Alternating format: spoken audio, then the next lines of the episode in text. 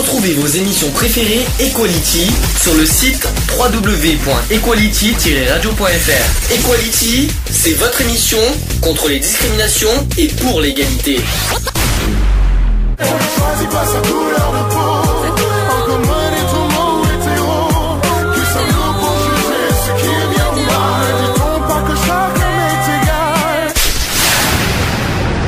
L'union fait la force.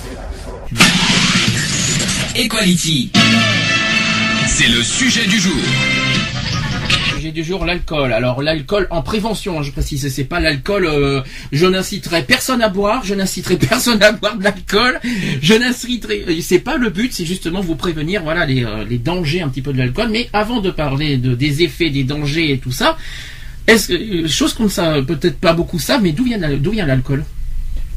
Ah ah D'où vient l'alcool Comment euh, comment est composé l'alcool L'origine de l'alcool Ah ah C'est- ça c'est la question qui tue ça. Euh, Euh, colle, là. Eh ben, d'abord, c'est, d'abord, c'est, je vais dire, d'abord, l'origine de l'alcool, c'est exposé à l'air vivant.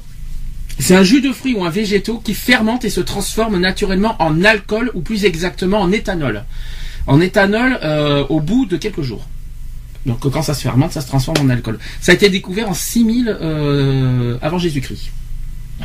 Ça date pas d'aujourd'hui. Hein. Ça date pas d'aujourd'hui. Et ça a été découvert par hasard par l'homme qui a découvert ce processus et donc ça fait donc 6000 ans. Une femme euh, en Mésopotamie, euh, actuellement qui est aujourd'hui l'Irak, euh, dans un village d'agriculteurs où l'on cultivait l'orge. Euh, donc on avait oublié une bouillie euh, de céréales près du fleuve et quelques jours plus tard, elle retrouva sa bouillie qui avait fermenté. Je sais, bon appétit tout le monde au passage.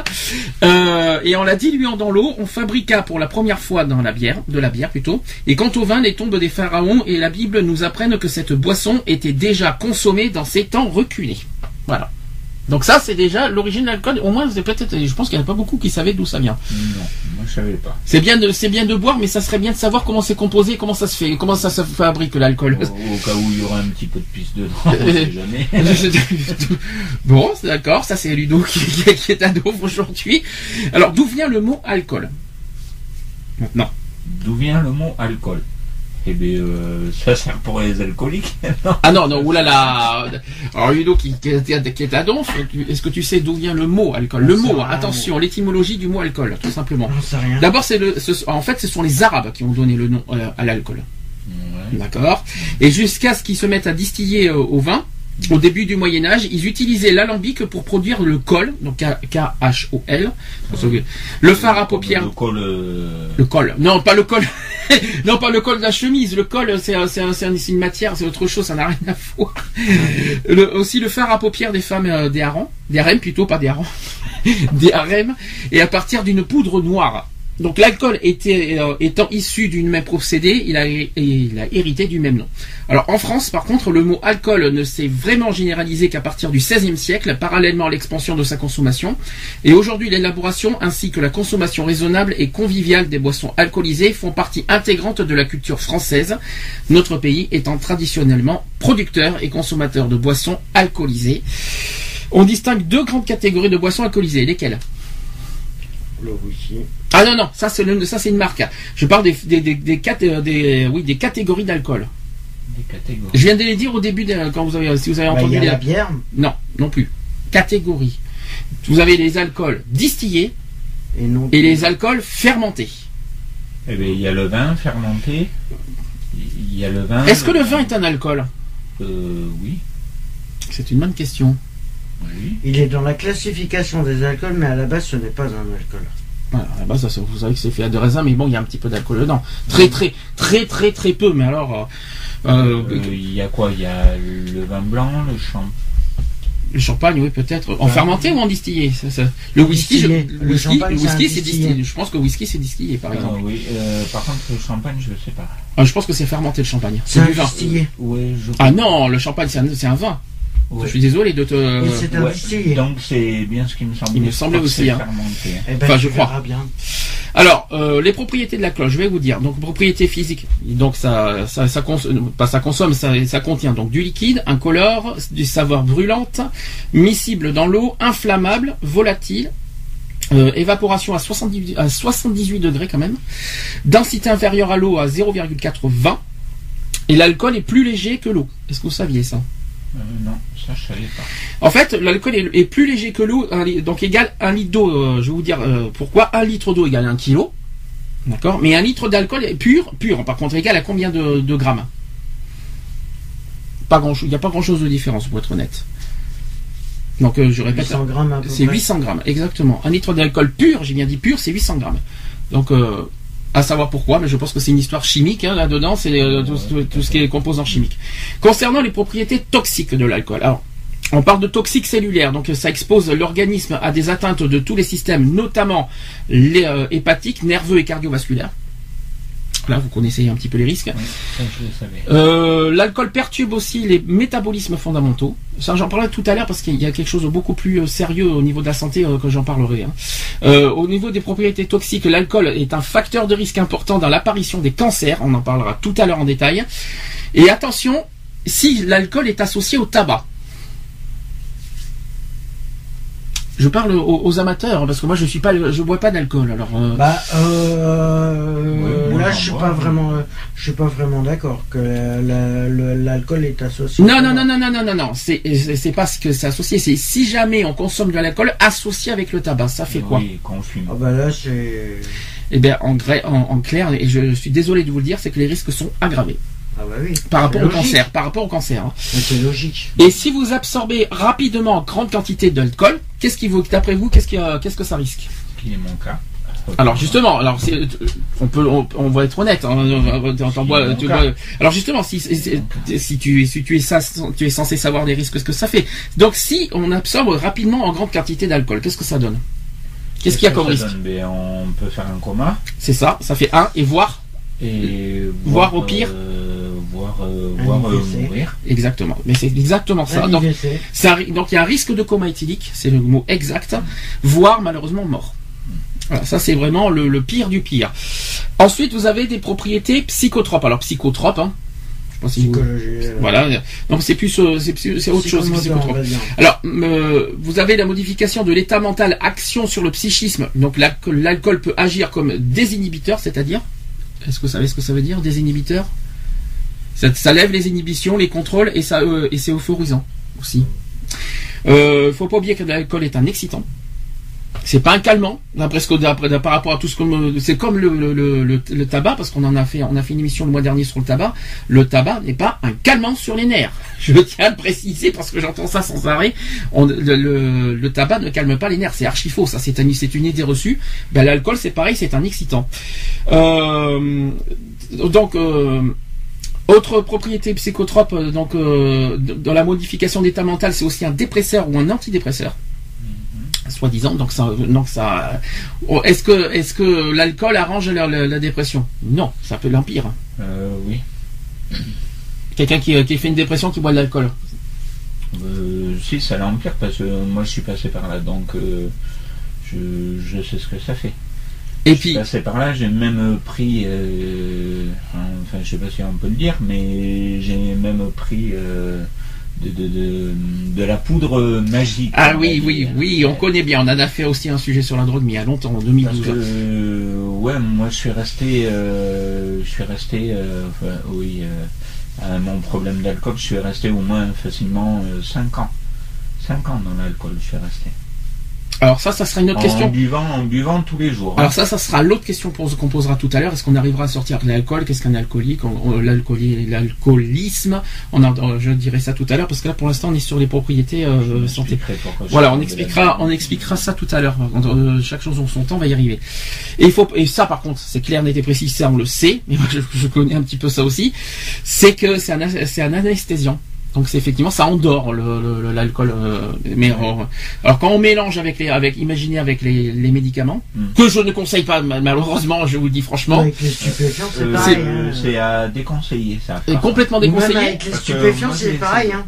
Mais je- moi aussi j'ai essayé. Je le dis franchement, hein, l'année dernière j'ai essayé. Je me suis mis dans un état euh, Et ben.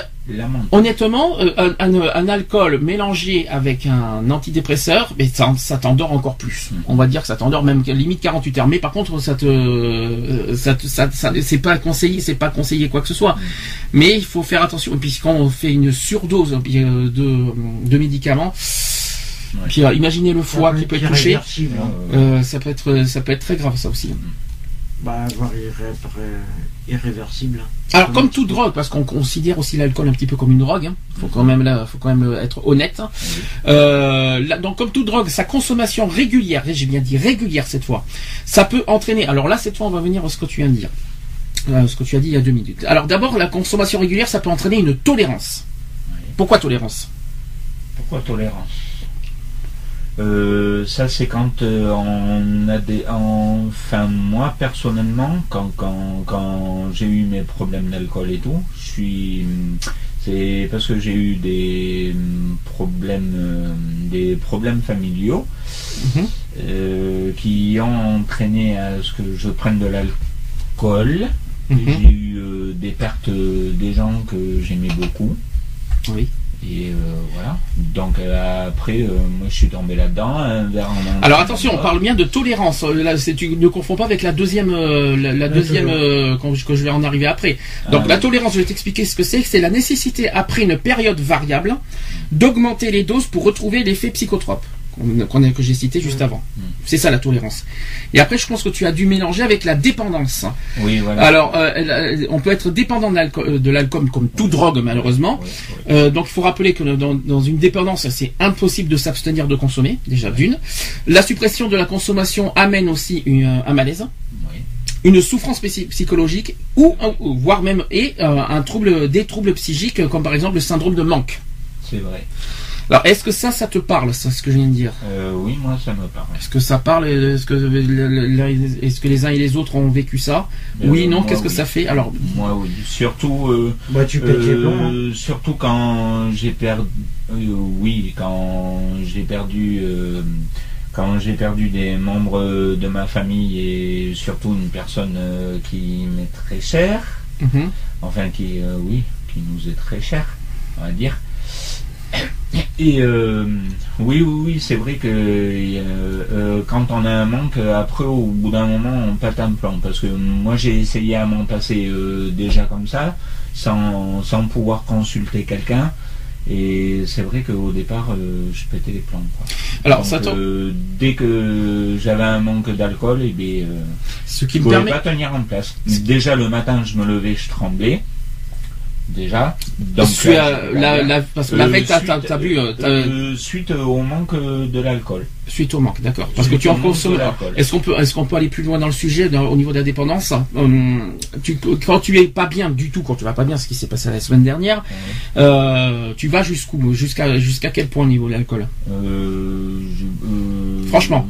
Si j'ai possibilité de boire deux bouteilles, euh, je vais les boire. euh, euh, Sans couper avec le coca et le de, de- du jus d'orange Pur. Si, si, si. Ah, non, non, non, non, Coupé pas parce pur. que pur, tu non, peux non, plus. pas pur. Tu supportes plus. Non, non, Alors, pas déjà, pur, moment, parce tu que supportes. pur, euh, je supporte pas. Le, oui, même le très bon whisky, le pur, je supporte pas. Qu'est-ce qui te pousse à boire de l'alcool? Qu'est-ce qui me pousse? Eh bien, euh, on en revient à ce que j'ai dit. c'est Alors que les le- problèmes.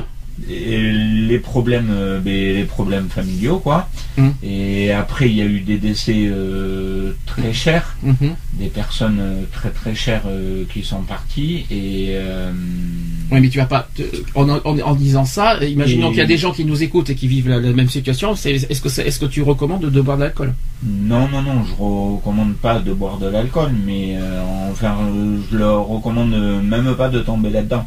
Mm. Parce qu'après, une fois qu'ils tombent là-dedans, c'est un engrenage et c'est un engrenage et puis après ça s'arrête plus. Parce que quand on prend de l'alcool, après et qu'on fume euh, la cigarette, et après forcément on est euh, on est en contact avec des gens euh, qui ben, qui plus ou moins qui prennent des cachets, qui ont tendance à vouloir à vouloir se droguer, Mhm. on va dire. Mhm. Et donc, ben, moi, après, moi, je suis parti dans un engrenage. Euh, c'est vrai que pendant 5 ans, 5 ans et demi de ma vie, euh, j'ai pas mal bousillé ma vie à cause de ça.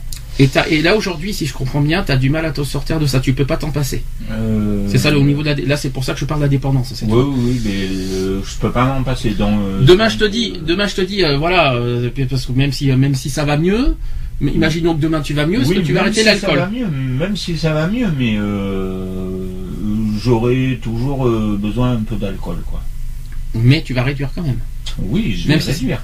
Oui, oui, oui, je vais réduire, mais euh, voilà, euh, j'aurai toujours besoin un peu d'alcool. Alors que avant, on peut le dire, avant, quand on s'est connu, je te parle de ça vraiment à l'époque. Ça, ça date de 14 ans alors déjà. Déjà L'alcool, j'en prenais pas une goutte hein, au départ. hein. Je sais. Au Je départ, sais. j'en C'est pour ça que je te pose la question. euh, Au départ, j'en prenais pas une seule goutte. Mhm. Mais bon, après, il y a eu euh, plus ou moins des, des, des, des problèmes euh, qui sont passés, et puis bon, mais voilà. Bah, euh, Donc, euh, Puis il suffit comme tu- moi, j'ai pas l'habitude d'en parler, d'en parler avec un psy ou d'en parler avec quelqu'un d'autre, euh, même tout court euh, avec un médecin, euh, même mes problèmes de santé, euh, j'en parle pas avec un médecin. Donc, euh, euh, pourtant, ils sont là pour ça. Oui, bon, les psys, hein, on a déjà fait un sujet là-dedans. On, on y croit à moitié à leur. euh, Oui, à voilà. leur, mais, euh, bon, euh, les psys, les médecins, ils sont là pour ça. Ils sont là pour euh, nous aider. Mais, Mhm. Moi, j'en parle Oui, pas. Oui, pas. Ou alors, euh, plutôt des fois pour nos enfants. oui, mais les psys, est-ce que les psys, des franchement, est-ce que les psys peuvent sortir des gens de l'alcool? Non, Euh, pour non, moi. non. Les psys, Non. c'est plus le problème psychologique que si l'alcoolisme. la, voilà. si la pas per- l'oublier. si Ouais, la voilà. personne elle-même ne Voilà. veut pas s'en sortir automatiquement, là, voilà. Voilà. Il faut juste être dans l'esprit de, de dire que voilà, euh, il y a les moyens de pouvoir euh, être aidé et si les oui, personnes ne veulent pas, aidé, euh, oui, mais, mm, bon, après, Ça sert à rien, fait tu- quelques t'as efforts. beau, t'as beau faire tout ce que tu veux, hein, euh, Bon, l'expérience euh, que Bon, je peux en après, donner. euh, euh, j'ai fait quelques efforts. Je suis allé voir euh, quand même des spécialistes. euh, je suis quand même. euh, donc voilà, on, on a. euh, j'ai essayé à me ralentir déjà par moi-même parce que j'ai vu que le matin quand je me levais, euh, je devenais une éponge. C'est même pas le café que je prenais, c'est carrément du whisky ou de la bière. Mhm. Euh, tout ce qui me passait sous la main, même si c'était un restant de Ricard, euh, je le prenais quoi. Donc euh, je voyais vraiment que ça allait plus et, et que j'étais en train de bousiller ma vie. Donc bousiller ma vie, c'est pas le but. Et qui et pas le- et, qui- et qu'on ne conseille à personne. Surtout. Voilà, et qu'on conseille C'est le à but, personne aussi. Ah, mais bon. Mais euh, c'est vrai que quand on est là-dedans, ben, euh, pour s'en sortir, euh, déjà il faut être courageux. Euh, faut avoir le cran euh, d'aller voir les gens qui peuvent nous en sortir. Ça, c'est pas évident parce que moi j'ai mis du temps avant de le comprendre. J'ai mis du temps avant d'aller voir les gens. Mhm. Et euh, il y a des personnes, euh, enfin euh, une personne euh, qui, qui m'en avait parlé en particulier et j'ai pas voulu l'écouter et j'ai vu que après cette personne avait raison. Alors, euh, je continue, je continue au niveau de l'alcool. Maintenant, on va par- je vais parler des composants de l'alcool. Donc, on va revenir sur le- les alcools distillés et les alcools euh, euh, fermentés. Donc, d'abord, comment on obtient-on un alcool distillé? Je vais vous le dire. Donc, c'est au moyen d'un alambic. Le premier alambic officiel apparaît à Alexandrie en Égypte au, IIIe siècle. Donc, hein, ça c'est un petit peu d'histoire. Si vous fe- si vous faites chauffer un alcool de faible degré, donc c'est-à-dire un cidre ou un vin, le taux d'alcool augmente très fortement. Ça, c'est le premier point. L'alcool monte dans l'alambic, puis il est refroidi dans un serpentin. À partir de fruits, de légumes ou de plantes, on obtient toutes sortes d'alcool. Donc l'orge donne le whisky. Je sais pas si vous étiez au courant que le whisky, c'est ça fait- c'est la base d'orge. La pomme de terre ça euh, ou la betterave donne quoi, d'après vous? Ah oui, ça par contre, c'est quelque chose que vous savez peut-être pas. Qu'est-ce que la pomme de terre et la betterave peuvent donner comme alcool D'après vous? C'est de la vodka. C'est la vodka, exactement. Je précise. C'est, c'est- eh ben oui, ben comme quoi, comme quoi on apprend. Euh, avec le cidre, on fabrique du facile. Avec quoi on- Qu'est-ce qu'on peut, qu'est-ce qu'on peut fabriquer à partir du cidre? Bon, c'est du vin. hein, que- c'est un vin qu'on peut, qu'on, qu'on peut créer. C'est, le- c'est le Calvados qu'on peut Hein créer. Si vous transformez du vin en, en vapeur, vous, obti- vous, vous obtiendrez quoi exactement? Du vin en vapeur. Là, je vous apprends quelque chose de, de technique cette fois. Ouais, j'en sais C'est parce que peut-être que c'est des choses. Ah si, c'est... euh, oui, si, ça y est, je... Attends. Euh, du vin en vapeur, ça devient... euh, Il y en a deux qui, qui sont possibles. Non, la seule Non, chose que je je, souviens, c'est- bon, je, je vais vous donner un indice, ça finit par AC. Cognac. Cognac 1, il y en a un deuxième. Et et il y a le cognac et... Je sais plus le C'est l'Armagnac, Ah le oui. deuxième.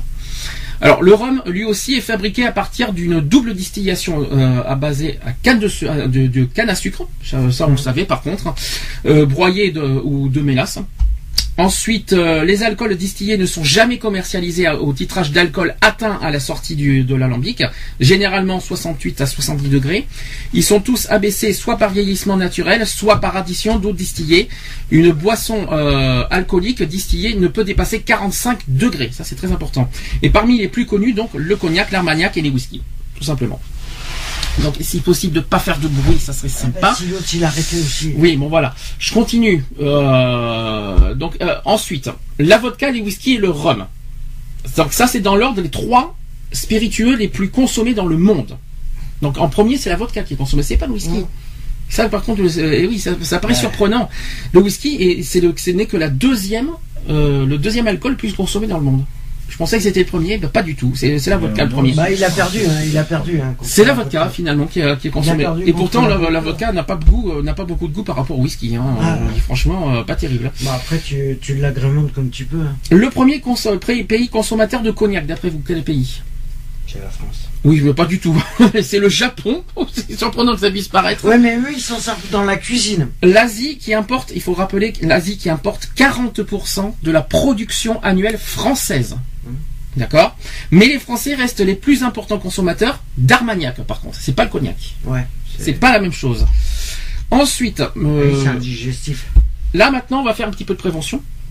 Donc on va parler des- cette fois des effets de l'alcool, euh, bien comme il- on va bien on va bien en parler bien comme il faut. Là cette fois, on va en parler en détail. Donc si l'abstinence est recommandée dans certaines situations à risque, donc on par, par la conduite surtout, la grossesse, pendant les périodes de travail aussi. Euh, les boissons alcoolisées sont à petite dose une source de plaisir souvent synonyme de partage et de convivialité. Est-ce que franchement on doit prendre de l'alcool Bah oui, c'est ce qu'on voit souvent notamment chez les jeunes. On il y en a qui boivent de l'alcool par plaisir, mais malheureusement, quels sont euh, est-ce qu'on doit conseiller franchement aux jeunes de, de, de, de boire autant d'alcool par plaisir Parce qu'après ils vont ils vont Ça, pas la ça devient plus du plaisir. Là, ça devient carrément de la. du suicide. Bah, là, c'est du Oui, suicide du collectif. hein. après, ils rentrent dans l'extrême et ils font n'importe Ah, quoi. parce qu'une fois qu'on est dedans, une fois qu'on une fois qu'on boit un verre, Mm. eh bien, ça va pousser à boire un deuxième, puis un troisième, puis un quatrième. Mais le problème, il est là, c'est de savoir où s'arrêter. Ah bah une fois que t'es Et le dedans, problème, le problème, c'est que bon, quand tu vois que Il y en a qui connaissent pas leurs limites. voilà. c'est ça. Mais une fois que Ou t'es dedans, qui veulent pas les savoir Oui. parce qu'ils font, ils font comme les copains. Oui, il y a pire que ça. Ah, bah, ça va. Ah bah il y a ça déjà, il y a ce problème comme tu viens de dire, il y en a qui voilà qui poussent un les gens à, à boire de l'alcool et justement une fois une fois qu'ils sont dedans, mais ils vont pas s'arrêter. Et alors Ah, là, là malheureusement, ben, Ils vous- vont pas s'arrêter, c'est un engrenage et ça va pousser à faire n'importe quoi. et vous avez vu les résultats, regardez ce qu'on voit Voilà. ces temps-ci la nuit dehors, hein, euh, les jeunes notamment, euh, qui font, euh, bah, qui ne, qui ne, en plus qui n'ont aucune limite et en plus ils, ils sont même pas conscients de ce qu'ils font, c'est ça le pire. mais surtout, le problème, c'est que maintenant, c'est surtout chez les filles. Maintenant, ça devient banal chez les filles. Maintenant. Tiens, question, question, est-ce que, est-ce que franchement, euh, on peut dire aujourd'hui que c'est mal vu de qu'une fille boit de la- boit de l'alcool parce que tu dis ça Non, c'est pas question de ça. C'est que bon, euh, voilà. Ça te choque euh, une fille qui boit de l'alcool? Bah, euh, personnellement, à se mettre dans des états minables. euh, Oui, Puis ça, après, ça me choque, ouais. Ça, euh, ça me choque. Euh, déjà- se dans déjà- des états minables, oui, ça me choque. Chacun son tour. Déjà par leur provocation, déjà détenues le soir quand t'as sur ton boîte en mini-jupe décolleté sans. Ça, c'est une autre, plupart- ça, c'est une, un ouais, autre débat, mais bon, c'est déjà. euh, après, voilà. euh, le fait qu'elles sont alcoolisées, elles savent plus qu'elles Alcoolique, pas alcoolisé. font. Bah, si. alcoolisé, un non, pas. taux euh, d'alcool, c'est Ah oui, alcoolisé, voilà. J'en parlerai tout à l'heure au niveau légal de, l'alcool.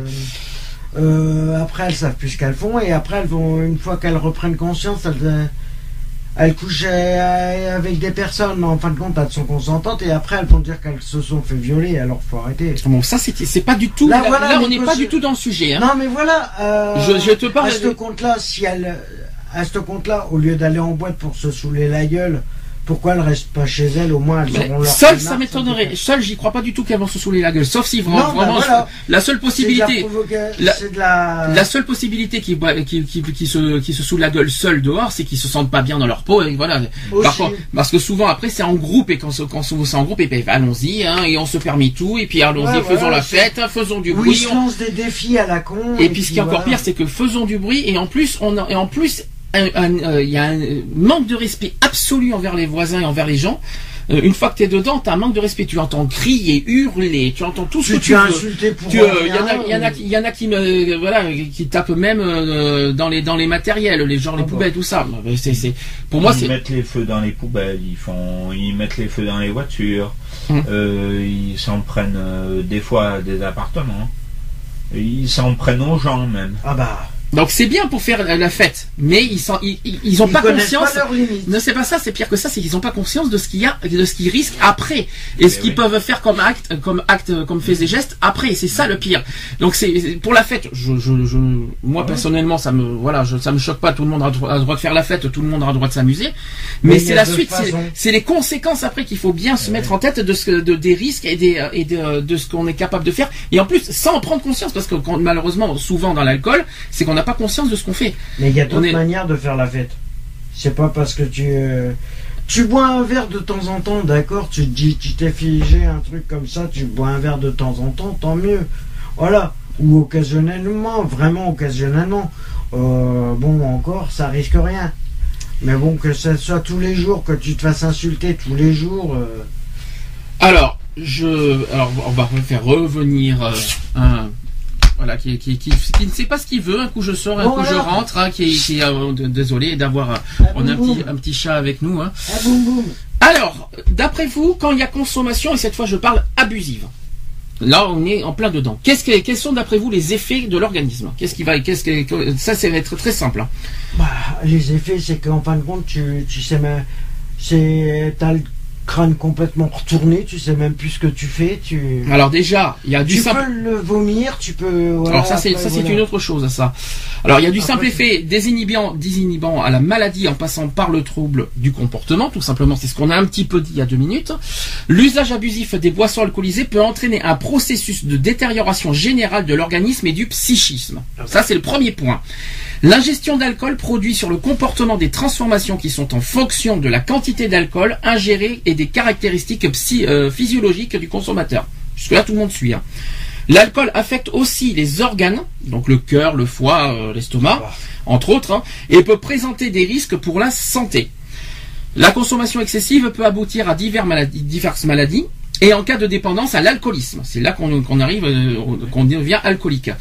Donc l'alcool passe directement dans le sang, ça il faut bien, l'oublier, bien le rappeler, et par conséquent, les principaux organes vitaux sont touchés et risquent, en cas de consommation abusive et répétée, de développer des maladies. Le, donc on part euh, au niveau du cœur, d'après vous, qu'est-ce que, quels sont les risques? Bah, On peut faire euh, un arrêt. euh, Alors c'est pas un arrêt. On pourrait, on pourrait, avec Un ça, pourrait. faire un arrêt. Pas loin. Alors c'est pas loin, c'est pas un infarctus. Euh, Ouais, c'est ça des, me- c'est des troubles cardiovasculaires. Ouais. Déjà un. Ensuite, en, en- en passant par l'estomac et l'appareil digestif, quels sont les risques? Là, c'est facile. Si vous, si vous Bah, réfléchissez bien, l'appareil digestif, donc par exemple le foie, hein, par Ah, exemple. mais le foie, c'est cancer du foie. Alors cancer, ça fait un. Après, il y en a un qui est facile à trouver. hein, Le foie, quand on dit le foie, si je vous dis A, par exemple, si je vous dis, si je vous dis la lettre A, ça doit vous parler. Non, c'est le B, pardon, avec le, c'est le B pour euh, pour euh, l'alcool, Ah, je crois. l'hépatite. L'hépatite. Oui. Oui, l'hépatite l'hépatite, B, je crois, normalement Oui, pour l'alcool. Euh, je confonds des fois avec l'hépatite A parce que des fois il faut faire attention. Non, l'hépatite Et- A, c'est sur le sang. Et il y a aussi des risques d'ulcères. Ah bah, l'ulcère à l'estomac. euh. Concernant le foie, et puis alors là je vais encore Ah, plus si, loin. Au niveau cérebral, au niveau cérébral, tu risques de faire. euh, Alors je suis pas encore au niveau cérébral. Là au niveau du foie, là c'est un mot qui est très connu, ça, on risque la cirrhose du foie, Ah bah, Oui. forcément. Et au niveau du cerveau, parce que ça peut toucher le cerveau aussi, d'après bah vous. là, c'est carrément. euh, Qu'est-ce qui est touché dans le cerveau euh, si on, quand on boit d'alcool D'après vous bah, les neurones. C'est les neurones. Ah bah là, Exactement, c'est les neurones. C'est carrément l'arrêt du cerveau. Les neurones sont atteints évidemment euh, dans le cerveau. Alors, faut rappeler, détruit. Il faut rappeler que l'alcool agit aussi sur, sur les sens. Les sens, c'est-à-dire l'ouïe, la vue, euh, tout ça. Et le fait que le cerveau et le système nerveux soient touchés peut entraîner de, de nombreuses conséquences. Donc on parle de troubles de la vision, de l'audition aussi. Par contre, ça je ne savais pas. Je pensais de la vision, je savais beaucoup, mais l'audition, je ne savais pas. Ouais. Et aussi de la coordination motrice, c'est-à-dire les, euh, les mouvements, quoi. Mhm. Ouais. Vous n'arrivez plus à, à être, vous, être maître de vous-même par rapport à vos, Ouais, ouais, ouais. par rapport au moteur. Et les capacités de réaction et de concentration sont altérées. Bref, l'alcool influe sur tout le comportement, l'équilibre aussi, et les réflexes, mais aussi sur l'humeur, les troubles de l'humeur. Tantôt l'alcool désinhibe, euh, désinhibe et rend euphorique. Vous savez ce que c'est qu'euphorique? Et tantôt, et ça rend triste. Et oui, parce qu'on on croit. Malheureusement, on- on- ce, qui est, ce qui est bizarre dans, dans- dans tout ce que j'entends, c'est que l'alcool, on dit souvent que ça sert à oublier les, mal- les, les malheurs. Ah ben non, c'est pire. Eh ben non, c'est le contraire. C'est c'est c'est le compte. Tiens, mais justement, t'es dedans. Alors, je vais être, je vais être honnête avec toi, parce que je t'ai vu la semaine dernière dans cet état. C'est pas, ne prends pas ça comme une attaque, quoi que ce soit. Forcément, tu te dis, euh, tu bois parce que t'as, je suppose que dans ton, dans ton, dans ton objectif, c'est d'oublier un petit peu les problèmes. Voilà. Malheureusement, tu n'arrêtes pas d'en parler. Donc, c'est donc finalement, Ben oui, c'est que les problèmes ils sont toujours là. Et ça, je m'en suis aperçu euh, depuis longtemps. Et- m'en suis aperçu de, depuis longtemps. Parce que finalement, tu vois, t'étais, voilà, t'étais, quand, quand t'as accueilli la semaine dernière, voilà, t'étais dedans, mais au lieu d'oublier les problèmes, t'arrêtes pas finalement d'en parler. Et donc finalement, euh, c'est- Mhm. Oui, parce que ça nous remonte. euh, ça te remonte. Parce que le cerveau, il est, il tellement figé. Et lui, Il est tellement- le cerveau, de toute façon, il en a tellement pris que voilà. Ça, Non, c'est pas ça, c'est qu'il a tellement les, images, et, il, il te rebalance. Il te, Eh ben en oui, de compte, bien il te que je te rebalance les flashs des, des erreurs que tu as pu faire et des trucs que tu as fait. Le fait que tu sois sous alcool, ça te, tellement que ça te travaille là-dessus. Et ça peut rendre Oui, violent. il n'y a pas de ce Ah que bah. tu as fait, il y a, il y a de ce qu'on t'a fait tout, aussi, parce aussi. que tout remonte. Mm. Tout remonte à la surface. Euh, Il n'y a pas que ça, il y a, il y, a, il y a tout, tout, tout, tout. Euh, S'il y avait que ça comme problème qui remonterait, mais non, il y a tout. Il y a les images euh, quand, quand tu vois quelqu'un Ah, mais de, euh, décédé devant toi, ça, euh, ça tu peux pas l'oublier. Ah bah non t'as toute ta vie qui te défile devant ta gueule. C'est pas parce que tu bois de l'alcool que le cerveau ne va effacer les images. Hein. Ah non, Il faut pas ah non, oublier. hein. au contraire, Voilà, c'est pire. Il va faire se en dire. sorte de justement de te poser en alerte. C'est le cerveau qui imprègne les images. C'est pas, c'est pas la bibine. Hein. c'est pas la bibine qui va te dire, qui va, qui va. Si, franchement, ça, je m'en suis aperçu depuis longtemps. hein. Ah non, mais voilà, Depuis longtemps, je m'en suis aperçu. Ben, Et- justement, euh, juste pour donner un, un truc concret, j'ai, euh, il y a, ouais, il y a deux ans et demi de ça, ben, j'ai ma mère qui a fait un coma cérébral à cause de l'alcool. On peut éviter le sujet parce que vu, vu le malheur qui s'est passé cette année, Non, mais mieux. voilà, c'est tout. C'est juste que voilà, les conséquences ont fait que euh, elle avait arrêté, euh, elle avait su, elle était suivie pour un traitement, ça faisait quoi, une dizaine d'années qu'elle qu'elle avait arrêté, elle a replongé, et puis voilà, maintenant, euh, elle en a eu les conséquences. on, le- on lui a dit, elle a déjà, elle a perdu tous ses enfants, ça ne l'a pas arrangé, et puis voilà, elle a replongé, et puis voilà, ça a fait que elle a fini où elle a fini. hein, Après, moi, j'ai ma mère qui a fait un cancer généralisé par rapport à ça. aussi. Par rapport à l'alcool et la clope. hein. Ouais, et voilà. Tout ça parce qu'elle plus- était avec quelqu'un qui l'a poussé. Aussi. Alors là, cette fois, je, je vais, je vais venir sur ce sujet-là aussi parce que quand il y a surconsommation d'alcool, il y a deux possibilités. Et là, c'est du tout ou rien. Euh, Quand je vous dis ça, c'est que soit, voilà, l'individu est sous état euphorique, c'est-à-dire euh, euh, stone, euh, voilà, vous voyez ce que, je veux dire. hein. Il est euh, sous hypnose euphorique, youpi, il est euh, euphorique, il est joyeux, il est, il est, il est bien, il est invincible. Alors, je vous, je rassure, sur hein, je vous rassure, quelqu'un qui boit de l'alcool et que vous le voyez devant vous, ne vous inquiétez pas, il n'est pas arriéré du cerveau, hein, je vous rassure, c'est juste qu'il a pris de l'alcool et que ça le rend c'est joyeux. juste incontrôlable aussi. Et quel est l'inverse? Parce qu'en fait, il y a deux possibilités quand Ah on bah, boit c'est beaucoup d'alcool. euh, Ah, soit rend éthylique. Qui rend joyeux, ou soit qui rend euh, très méchant. Très nerveux, très, très, Très, méchant, méchant, très violent. Qui peut finir en coma éthylique. aussi. Alors ça, c'est encore autre chose. Oui, mais le coma éthylique, ça, c'est une autre ah histoire. bah, Là, je parle, je parle de l'é- de l'état euh, au niveau comportemental, c'est-à-dire que euh, soit on est euphorie, euh, c'est-à-dire joyeux, bizarre, euh, voilà, dans l'état où auquel on reconnaît, méconnaissable même. ça bizarre.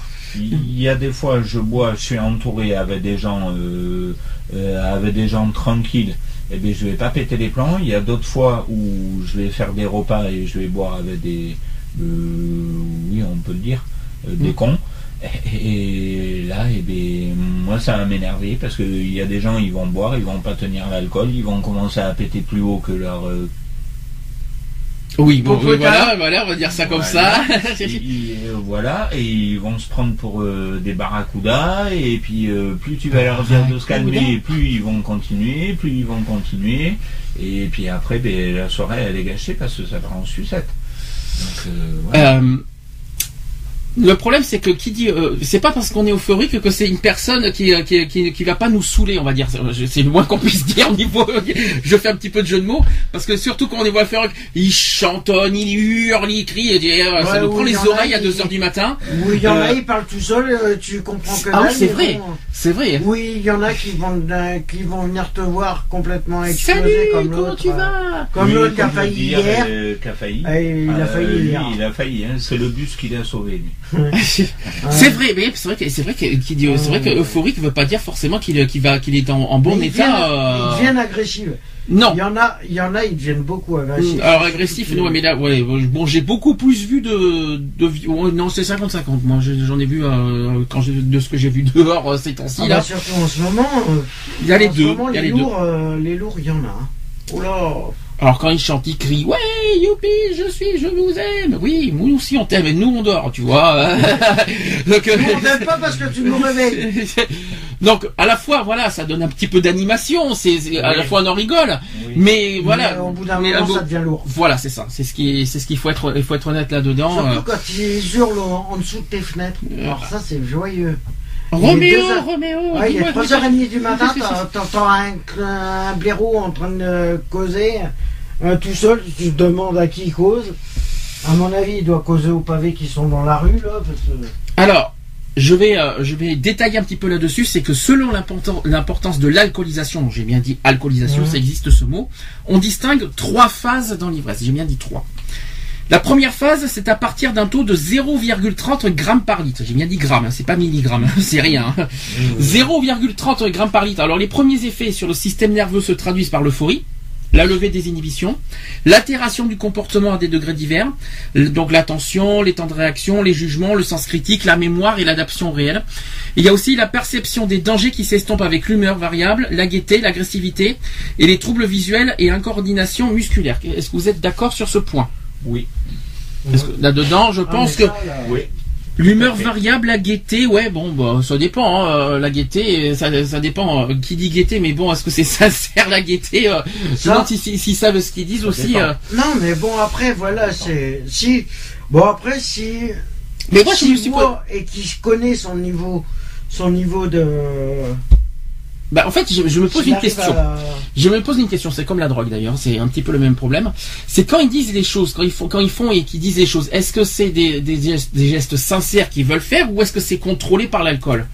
C'est ça que je me suis posé beaucoup Ah bah, posé la, la question. plupart du, temps- la plupart du temps, c'est à cause Oui, de l'alcool. la hein. plupart du temps, c'est contrôlé, mais t'as d'autres personnes. Non, non, c'est à cause de l'alcool aussi. hein. Non, t'as d'autres personnes qui tiennent très bien l'alcool. Oui, Et ça, c'est pas. Non mais qui sont quand je, je parle au niveau euphorique, c'est-à-dire leurs gestes quand ils chantonnent, quand ils font tout ça. Est-ce que c'est voilà, est-ce que c'est leur naturel qui est comme ça, ou est-ce que c'est le- l'alcool qui parle en fait de l'alcool. Euh, moi, je dirais c'est l'alcool. Ouais. Donc ça veut dire que c'est pas eux quoi. Donc ça veut dire que quand, quand on a affaire à une personne en face qui boit de l'alcool qui est euphorique, donc c'est pas la personne qu'on donc c'est pas la personne. c'est pas la est- personne réelle qu'on a en face. quoi. Voilà. Donc en gros euh, c'est ce qu'on dit. euh, la- C'est une image. C'est une image que ça- donc d'une personne qui voudrait être. mais qui ne l'est pas. Voilà. C'est terrible. hein. C'est une Après- apparence. C'est après- que de, c'est que de l'apparence due à l'alcool. Oui, oui, oui, je suis d'accord avec toi. Mais après, ça dépend.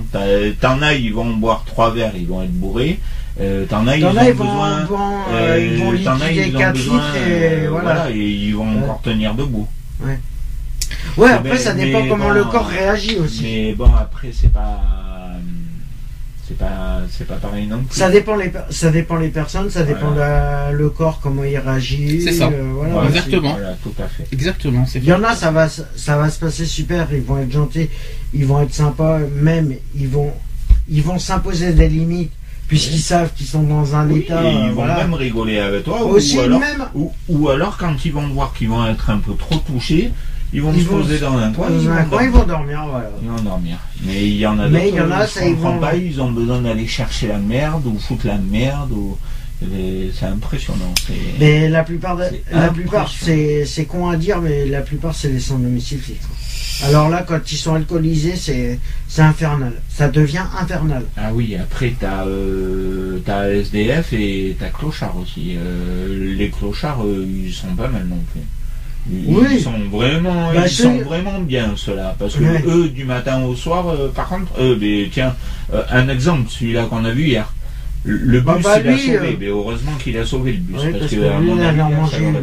Lui, il allait en manger ça, on t'expliquera. Oui, parce que je suis un peu, t'expliquera je suis un après. peu perdu parce que moi, je suis- Ah, on donc je continue. Donc parce que là, c'est un autre sujet, c'est Ouais. pas du tout la même chose. C'est- Si, si, si, Oui. c'est juste un- Oui, mais on est dans l'alcool, mais là, on- à l'alcool. Oui. C'est juste était à- complètement ivre et en fin de Ah, compte il est un peu plus il allait il allait venir nous casser les bonbons. Non, ça, c'est, ok, Oui, non, donc mais euh, voilà, c'est, un détail. C'est pour ça qu'on en parlera. On en parlera en privé. Donc, je continue. Deuxième phase, euh, aux alentours cette fois d'un taux de 2 grammes par litre. Là, on, on augmente d'un coup, par Mhm. contre. hein. Alors là, on parle en fait d'incoordination et euh, d'insta- d'instabilité. C'est-à-dire que les premiers effets, cette fois au bout de 2 grammes par litre, euh, sur le système nerveux se traduisent par la somnolence, la torpeur, la désorientation, c'est ce qu'on a un petit peu vu ces temps-ci, c'est ce qu'on a dit tout à l'heure, euh, les gestes maladroits, les vertiges et les vomissements. Oui. ça- Voilà. Oui, parce qu'il y en a beaucoup qui vomissent. Ce Oui, qui vomissent. Oui, parce que euh, voilà, c'est que le corps rejette. euh, Oui, oui, et puis rejette c'est l'alcool. qu'ils n'ont pas l'habitude de, Aussi. de boire autant que ça non plus. puis voilà. Parce que eux, ils boivent euh, jusqu'en étant ivres, euh, ivres, et puis après, ils croient que ça va passer comme ça, mais non, ça va pas passer comme ça. Et euh, toi, tu commences à... Alors, j'avoue qu'il faut avouer qu'il Il fait des allers. Voilà, il y, a- il y, en a un qui n'arrête pas de faire des allers-retours. Qui, euh, je me demande s'il nous provoque pas un petit peu. Parce que j'ai rien dit, mais je l'ai pas dit le mot. Mais... Alors, non, mais sans, on va pas exagérer non plus. Alors, euh, est-ce que, est-ce que vous êtes prêts? Parce que je- il faut que je continue. Il faut quand même. hein, La troisième phase, et celle-là, cette fois, c'est la, la, la plus grosse, on va dire. Donc, un taux supérieur à 3 grammes par litre cette fois. Ah bah là, c'est le coma. C'est exactement ça, le coma éthylique, sujet même ivre-mort, donc euh, l'amnésie, Hmm. la baisse de la température de l'hypertension artérielle aussi, Mhm. et de, de- non, la baisse de la température du corps et de l'hypertension artérielle. Voilà, ça c'est le deuxième point. La respiration elle est bruyante aussi. Le coma il est profond Ah bah. et en là- situation grave nécessitant une surveillance médicale. Ah bah oui, là c'est Voilà. coma éthylique automatiquement. C'est tu tu sais tu sais quand tu rentres, mais tu sais jamais quand tu ressors. Ah oui. Parce Là, que le coma éthylique, ça peut durer, euh, ça peut durer. hein. Un coma, euh, après, c'est le coma cérébral ou c'est. Alors là, j'ai un, un schéma, là, j'ai pas mal de choses là. On parle des effets physiques de l'alcool à court terme. Alors, on dit que l'alcool engourdit le cerveau, donc on s'endort. On parle de mauvaise humeur, de peur, de colère, d'émotions exagérées. On parle aussi de déshydratation et euh, qui, qui donne un mal de tête. Euh, une diminution de l'ouïe, donc le- au niveau des oreilles. Et un jugement altéré. Voilà. Ouais, euh, Diminution de l'attention aussi. Euh, des réflexes ralentis. Moins de gêne et faux sentiments de confiance aussi. Donc vulnérabilité au viol et aux actes sexuels non protégés. Tu en as parlé tout à l'heure avec pour les filles. Euh, pour les femmes, on va dire plutôt. Ensuite, le sentiment de bien-être et de détente. C'est un petit peu, euh, un Ouais. petit peu ton cas, mais bon, ça, hein, euh, jusqu'à combien de temps, c'est ça la question. ouais, voilà. Euh, la trouble de, des troubles de la vision, on a le visage rouge. On n'en a pas parlé tout à l'heure. Donc là, je parle franchement de, de- de l'état physique. hein. On est plus bavard. Ça, c'est vrai. N'est-ce pas, Ludo? Qui, ne- qui, qui, qui, en gros, raconte toute sa vie pendant une nuit par rapport. c'est par rapport à... ouais voilà tout ça. Oh, non mais c'est non mais je ne tout va non mais c'est un exemple tu en as conscience Tout va bien. euh, des vomissements. Donc on parle aussi d'arrêt respiratoire, là ça va un peu plus loin, euh, qui est des dangers de coma et de décès aussi, et l'incoordination des mouvements euh, et euh, sensations de paralysie aussi. Est-ce que tu avais des sensations de paralysie des fois? Non. Jamais, t'avais jamais eu ce problème-là? Non. Non, parce que Le vomissement, ça m'est arrivé au départ, mais au tout départ, quand j'ai commencé à vraiment me taper euh, des bonnes cuites. Mais après, euh, du jour au lendemain, euh, c'était passé. Mm. C'était Oui, parce que le corps s'y habitue automatiquement. Oui, parce qu'après, quand tu es habitué à prendre de l'alcool 24 heures sur 24, euh, excuse-moi, mais euh, le matin, ton petit déjeuner, c'est même pas un café, c'est un whisky ou une bière, mais quand je te dis une bière, c'est pas la Cronenbourg, hein. Ne suivez pas, ne suivez pas l'exemple s'il vous plaît. c'est vraiment la grosse Mm. bière, la, la Bah plus alors, forte. bah vaut mieux comme Euh, vaut bah, mieux commencer par le plus fort, comme ça, ça t'enlève le mal de tête, et après, c'est bon, Bien c'est- sûr. t'es Oui. parti pour la journée. Ça c'est ce qu'on appelle la fameuse idée reçue qu'il faut Non. pas écouter. Non, Bah, ça, voilà, ça, ça, ça, c'est- ça, ça, c'est pour ceux qui ont ça serait l'habitude de boire. de la pas l'habitude villageoise. de boire, et ben, euh, Ouais, mais ça, Bah, c'est t'as la des villageoise, hein, qui est et mieux. arrêtez de boire. mais T'as la villageoise hein, qui est mieux. hein. Non, parce que c'est comme la cigarette. Donc, quand tu, tu, tu, non, mais c'est, c'est un petit peu l'idée reçue qu'on en- j'en parlerai tout à l'heure, des mauvaises idées qu'il faut jamais entendre parler. Euh, donc, pour euh, moins s'énerver, il faut fumer. Maintenant, pour aller, pour avoir mal à la tête, il faut boire de l'alcool maintenant. Ça, non, c'est la, c'est la De toute façon, t'as même pas besoin Euh, de boire ni fumer pour avoir mal au crâne. Non, mais hein. c'est, pas mal, celle-là. Non, mais un doliprane, c'est suffisant, hein. Tu sais, euh, c'est, mieux. Doliprane, Eh ben contre l'alcool, ça marche pas. Ah, mais pas, pas le soir même. De toute façon, t'as pas intérêt de mélanger le doliprane avec l'alcool le soir même, hein. Mais même 4 heures avec, Euh, même 4 heures Ah après. non, il faut faut attendre. Alors attends que je me 40, que je euh, non, 24 heures, non, pas 48 24 heures. Le ça passe euh, voilà quand tu vas aux toilettes, il y a 8 heures qui passent donc au bout de 8 heures tu peux prendre le doliprane Non. normalement. Bah si parce que t'as le, la- le- au niveau bah si parce que ça passe au bout de 8 heures hein, le- le- le- au niveau du sang. Euh, L'alcool n'est pas toujours, n'est pas. Enfin, suivant, n'est pas- suivant combien t'en as pris. Oui, voilà. Aussi combien de selon, euh, suivant combien. euh, et ne prenez pas consommé. et ne prenez pas deux doliprane non plus, c'est pas mieux. hein, je vous dis franchement, n'en prenez qu'une seule et encore peut-être oui, un demi. Et encore. euh, prenez pas d'autres cachets non plus parce que. Oui, il faut pas il faut pas mélanger et ne prenez pas d'antidépresseurs surtout pas. Voilà. Je sais je de quoi je parle. Même pas des cachets de drogue ou n'importe quoi parce que c'est. C'est euh, la paranoïa pure et simple. Alors là, je vais aller C'est même plus que la paranoïa. Donc- Euh, moi, ça m'a fait péter les plombs. euh. C'est Alors la là- schizophrénique pure et simple. Là cette fois, là cette fois on va aller dans le vif du sujet. On en a parlé tout à l'heure, on a parlé des effets, on a parlé des d'origine. Là cette fois on va faire de la prévention pure et simple. À- à- Donc il faut rappeler que quelle que soit l'heure ou l'endroit, les boissons alcoolisées sont à consommer avec modération. Ça c'est le premier point. Pour sa propre, d'une part pour sa propre sécurité et aussi celle des autres, parce qu'il faut Mhm. aussi protéger les autres. Alors certaines certaines situations à danger immédiat exigent de s'abstenir. Ça c'est très clair. Dans le cadre par exemple du- d'un travail à risque, la consommation d'alcool entraîne une augmentation de la probabilité d'accident.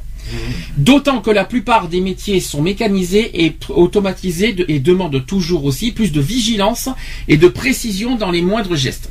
Donc gare à la, à la fausse manœuvre. Elle pourrait aussi coûter des vies malheureusement, Ah bah. notamment sur la route. Ben oui. D'accord Ben oui, parce que t'en as qui boivent. Et qu'est-ce qu'ils font après Ceux qui sortent de boîte, qui Ils prennent la voiture. gueule? Bien, ils prennent la voiture. Alors, Parce qu'ils se croient, euh, oui, moi j'ai les réflexes et tout. Ah ouais, t'as les réflexes. Tiens, t'as le tremplin là, vas-y, saute-le.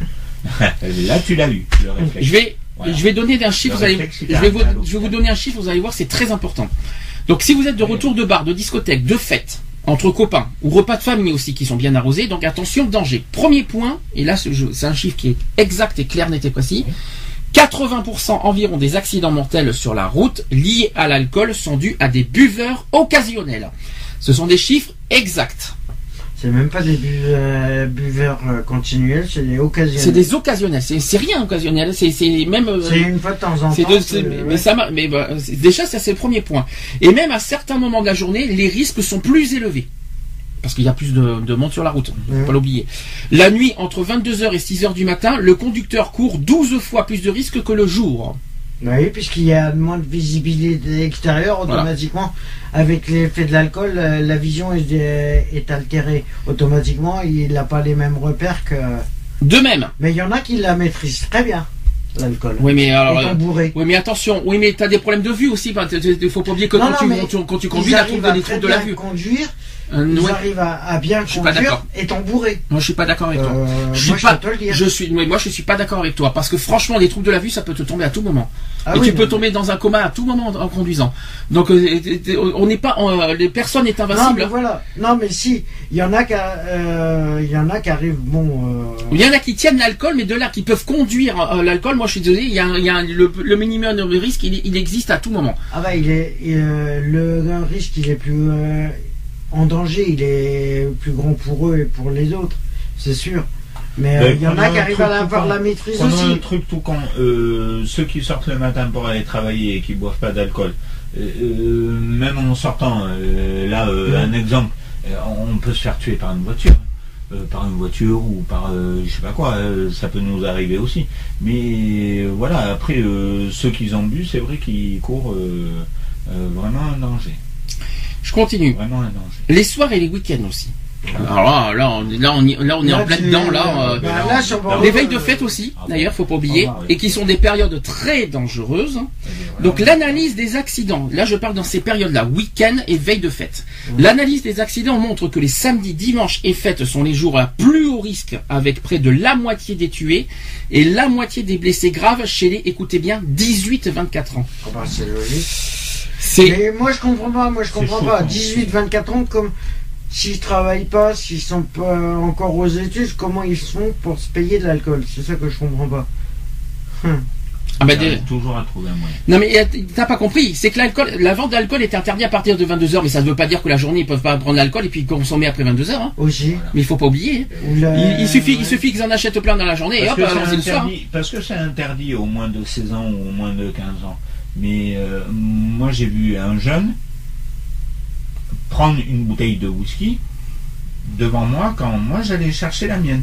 Et j'ai regardé le gars du magasin, je lui ai dit mais qu'est-ce que tu fais là? Tu, tu vois pas qu'il est mineur? Normalement il faut pas une carte d'identité, tu Mhm. dois pas la demander. Il me dit mais si. Je dis bah alors mais qu'est-ce que t'attends pour lui demander? J'ai alors dans ces cas-là, il va au bureau tabac, il va prendre un, il, il va prendre un paquet de cigarettes. Dans ces cas-là, c'est pareil. Et, Ouais, mais le bon, jeune, les- il- et le jeune a tout cassé, il avait 13-14 ans. Mais le problème, le, le problème, c'est que le, le gouvernement n'est pas assez euh, Sévère. Ouais, sévère à cause de ça, je suis d'accord. Là-dessus. Mais ça, au Il niveau- devrait, il devrait amender. Chaque chose en son temps. Non, au Voilà. niveau de la loi, j'en parlerai tout à l'heure parce que j'ai des choses sur la loi au niveau de l'alcool. On en parlera tout à l'heure. On fera un sujet. Là, pour l'instant, on est sur les risques. Euh, Il faut rappeler que les risques d'accidents mortels euh, augmentent considérable- considérablement avec le taux d'alcoolémie. Donc, c'est multiplié par 2 à 0,5 g d'alcool. Donc, il y a quand même un risque à 0,5 d- euh, à 0,5 g. Donc, il y a un risque multiplié par 2. D'après vous, aussi, dès qu'on est à 0,8 grammes euh, de C'est litre par- de 0,8 alors C'est multiplié par 4. non, c'est par 10. Ah bah. C'est impressionnant. En- pour 0,3 grammes de plus, on est, c'est multiplié par 10 le risque. Et quand on est à 1,2 grammes par litre, C'est par 15. non, 35. C'est multiplié, c'est impressionnant. L'accident mortel, est- c'est multiplié par 35 si vous avez 1,2 grammes par litre. Donc évidemment, la- les amendes sont beaucoup plus, plus d'ailleurs, plus il y a de grammes par litre dans le sang, plus l'amende est, euh, sévère, et salaire, et. Euh, Ça, on en parlera tout à l'heure. Là, cette fois, on va parler maintenant des femmes en période de grossesse. Chez la femme enceinte, l'alcool traverse facilement la barrière placentaire, euh, le placenta, qui touche aussi le fœtus. Les conséquences d'une alcoolisation régulière pendant la grossesse peuvent être graves, donc l'accouchement prématuré, la baisse du poids du bébé à la naissance, le retard dans le développement physique ou psychique de l'enfant. Et Donc, il est donc recommandé à la femme enceinte de ne pas du tout consommer d'alcool, à 0 gramme du tout, quoi, on va dire, pendant la durée de la grossesse. Ouais, mais bon, il y en a qui boivent, il y a des femmes qui boivent pas du tout et ils arrivent à, à avoir des enfants prématurés. Alors ça dépend le corps aussi de la. Alors euh, c'est un peu. Voilà, c'est c'est aléatoire. hein. Est-ce que vous savez co- comment est composée une bouteille de boisson alcoolisée? Non. Alors, toute bouteille de boisson alcoolisée se compose de trois éléments principaux. L'alcool pur. Ouais. Après vous, après d'après vous, qu'est-ce qu'il y a dedans? un colorant Non. ou un truc. Il y a un truc simple déjà. Il y a un de- truc chimique. Non, euh, non, il n'y a pas de truc chimique. Il y a, déjà, il y a un truc simple dedans. l'eau. Bah, de l'eau. Euh, sinon, euh, si- sinon, comment tu veux, comment il y aurait du liquide, de liquide dedans? Et il y a aussi des congénères. Qu'est-ce que des congénères? C'est une bonne question. C'est en haut, c'est en haut de la bouteille. Donc l'alcool pur, c'est en bas. L'eau, c'est au milieu. Et les congénères, c'est tout en haut de, de la bouteille d'alcool.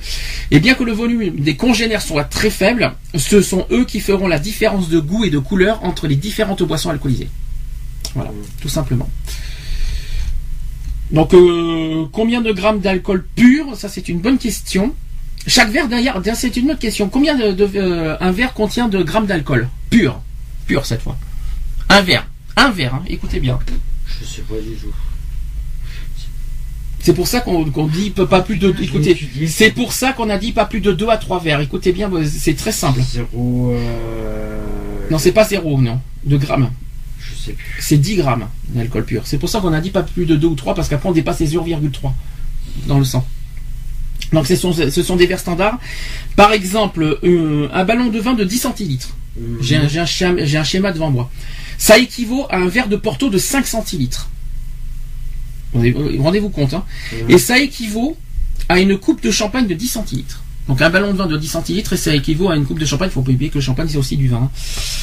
Et euh, aussi, donc une deux- un demi de bière, c'est combien un demi de bière De centilitres? C'est euh, c'est 50. Perdu. Un demi. Bah, demi, c'est 50 centimes. Non, Non, c'est- c'est 30. euh, C'est 20. C'est 25. C'est 25 centilitres. Alors écoutez bien, ça c'est pas mal. Un demi-bière, euh, donc une, euh, on dit un ou une demi, c'est un demi. Hein, un demi. Alors un demi de bière, c'est 25 centilitres, qui équivaut à un verre de whisky de combien de centilitres d'après vous- vous? C'est très important ce que je vous dis parce que réfléchissez Attends, bien, ça vous fait plein de calculs. De centilitres, hein. De verre, un verre de whisky. hein. Et là, ça c'est bien parce que ça, ça fait réfléchir tout ce que je vous dis. Ça fait 70. Oui, c'est ça. Oui, tu mets 70 centilitres de whisky pur, toi Non, ça fait quoi Ça fait 300. C'est 3 centilitres, exactement. Oui, c'est bien devant moi, c'est 3 centilitres. Et ça équivaut aussi à un verre de pastis de 3 centilitres aussi. Le pastis, il est fort. Hein. Eh ben, Oui, ça, je savais qu'il Donc, était donc, fort. C'est comme le Ricard. donc ça veut dire que si vous dépassez, ça veut dire que si vous faites un, un verre de whisky à, on va dire à 10 centilitres, vous faites 75 centilitres de bière. C'est ça que ça veut dire. Vous rendez Ouais, ça fait une grande. Ça fait une bouteille. Ça fait quand même, c'est quand même impressionnant. Vous avez vu la différence. Donc c'est pour ça. euh, Mais un demi de bière, euh, 25 centilitres, c'est beaucoup. Hein. Euh, Faut, c'est pas pour c'est pas pour autant qu'il faut consommer beaucoup de bière, parce qu'on peut. C'est pas parce qu'on est autorisé à boire un verre de bière de 25 centilitres qu'il faut ça, qu'il faut en surconsommer. euh, euh, vous voyez ce que je veux dire. Ouais, mais bon. Et il est bien entendu que les doses servies chez soi sont très souvent doublées. C'est très important, c'est parce que là, ce sont, oui. là, ce sont des exemples simples, mais malheureusement chez soi, c'est différent. Doublé, doublé, voire euh, triplé. Selon, bien sûr, euh, et une simple. Une simple règle de 3 donc, permet d'établir que les verres standards tels que servis au café-restaurant contiennent en moyenne 10 grammes d'alcool pur. Mm. Voilà, dans les bars. Euh, voilà, alors là j'ai carrément euh, là, des calculs. Alors que- comment on calcule la quantité d'alcool euh, de verre d'o- d'ose bar? Alors par exemple une bière de 25 centilitres à 5 degrés. Alors je vous dis les calculs, c'est un peu bizarre. Hein, euh, donc une bière je parle. hein. 25 centilitres fois 5 divisé par 100, ça fait 1,25 centilitres fois 0,8, ça fait 10 grammes. Ça va, vous suivez, ça fait bizarre. hein. Ouais, ouais, Euh, très bizarre. Je sais pas comment ils ont réussi un, peu- c'est un petit peu le c'est un coefficient. Voilà, de 0,8, et il se base sur un coefficient et puis ça fait des calculs comme ça. C'est un peu bizarre, mais ouais, bon. c'est euh, comme tout. De toute façon, il y a... tout est une histoire de coefficient. hein. Bon, ensuite, euh, on va parler des combinaisons dangereuses hein, cette fois. Ah. Com- combiner alcool avec autre chose, et bien alors là c'est pire. Mm. Si vous si vous combinez l'alcool avec des antihistaminiques, alors ça veut dire des allergies. Qu'est-ce que ça peut faire, d'après vous? C'est bien. Pas tous à la fois surtout. J'en sais rien. Alors, alors, en fait, ça peut augmenter les effets de l'alcool ou causer dépression et étourdissement, tout simplement. Mhm. Ensuite, si vous combinez l'alcool plus des analgésiques, analgésiques, Ça, c'est étourdi. Le vomissement. euh, pas loin, ça peut euh, provoquer une hémorragie d'estomac et des intestins. Donc forcément, hein, il y a un vomissement de- avec l'estomac. Oh, j'ai de l'estomac. Ouais, éclatement de l'estomac. Là cette fois, je vais là cette fois on va aller pas loin sur les médicaments cette fois. Si vous cons- si vous combinez l'alcool avec des sédatifs, Oh, bah là, tu pionces. C'est comment C'est jusque... Ça peut aller jusqu'au comment, ouais. ben, ça peut augmenter l'effet des sédatifs tout simplement. Donc on, on peut On pionce. on pionce encore plus. Voir le comment. et ou causer une dépression aussi. Ça peut, ça, quel- quelqu'un qui n'est pas dépressif, et ben ça peut causer une dépression malheureusement. C'est terrible. Ouais, parce qu'il pense qu'au problème, il pense qu'à tout ça, et puis voilà, et puis voilà. Et, et, euh, le fait qu'il va euh, partir en dépression, il va se mettre à picoler de plus en plus, et ça va. Ça, il va devenir alcoolique. Si vous combinez, alors je vais encore plus loin, de l'alcool avec des somnifères. Ouais, voilà, tu pionces et c'est. Ah oui, comme- mais tu rigoles, mais est-ce que tu sais ce que C'est ça comme fait? éthylique. Hein. Non. Non, non, je l'ai devant moi, donc je sais ce que ça peut faire. C'est le, le, le- le problème respiratoire. Donc, Ouais, euh, alcool plus somnifère, ça peut affecter dangereusement la respiration et malheureusement entraîner aussi la mort. Voilà, pas comme éthylique. Ensuite, si vous faites l'alcool avec des antidépresseurs, ça je connais par contre. Est-ce que- Qu'est-ce que ça peut faire? Tout simplement. Bah c'est simple. Ouais, c'est tu fais dodo. Ben non, ça peut augmenter les effets de l'alcool tout simplement. Ouais, bah oui. Donc les antidépresseurs, ça augmente malheureusement euh, encore plus, on va dire, les effets de l'alcool. Si vous si vous faites les alcools avec euh, des tranquillisants, Et ben avec ça, ça peut accroître l'effet des, des tranquillisants et provoquer la dépression et des étourdissements. Ensuite, GHB. Alors, je sais pas ce que c'est que le GHB. Je vous dis franchement, je ne sais pas ce que c'est. GHB. GHB plus alcool. Alors, je- comme je ne sais pas ce que c'est, je vous dis quand même ce que le, le- le truc. Risque de risque de coma, modification ou diminution du risque respiratoire. Donc, pour ceux qui savent ce que c'est que le GHB, maintenant vous savez ce que vous savez. Alors là, maintenant, je vais me tourner vers toi.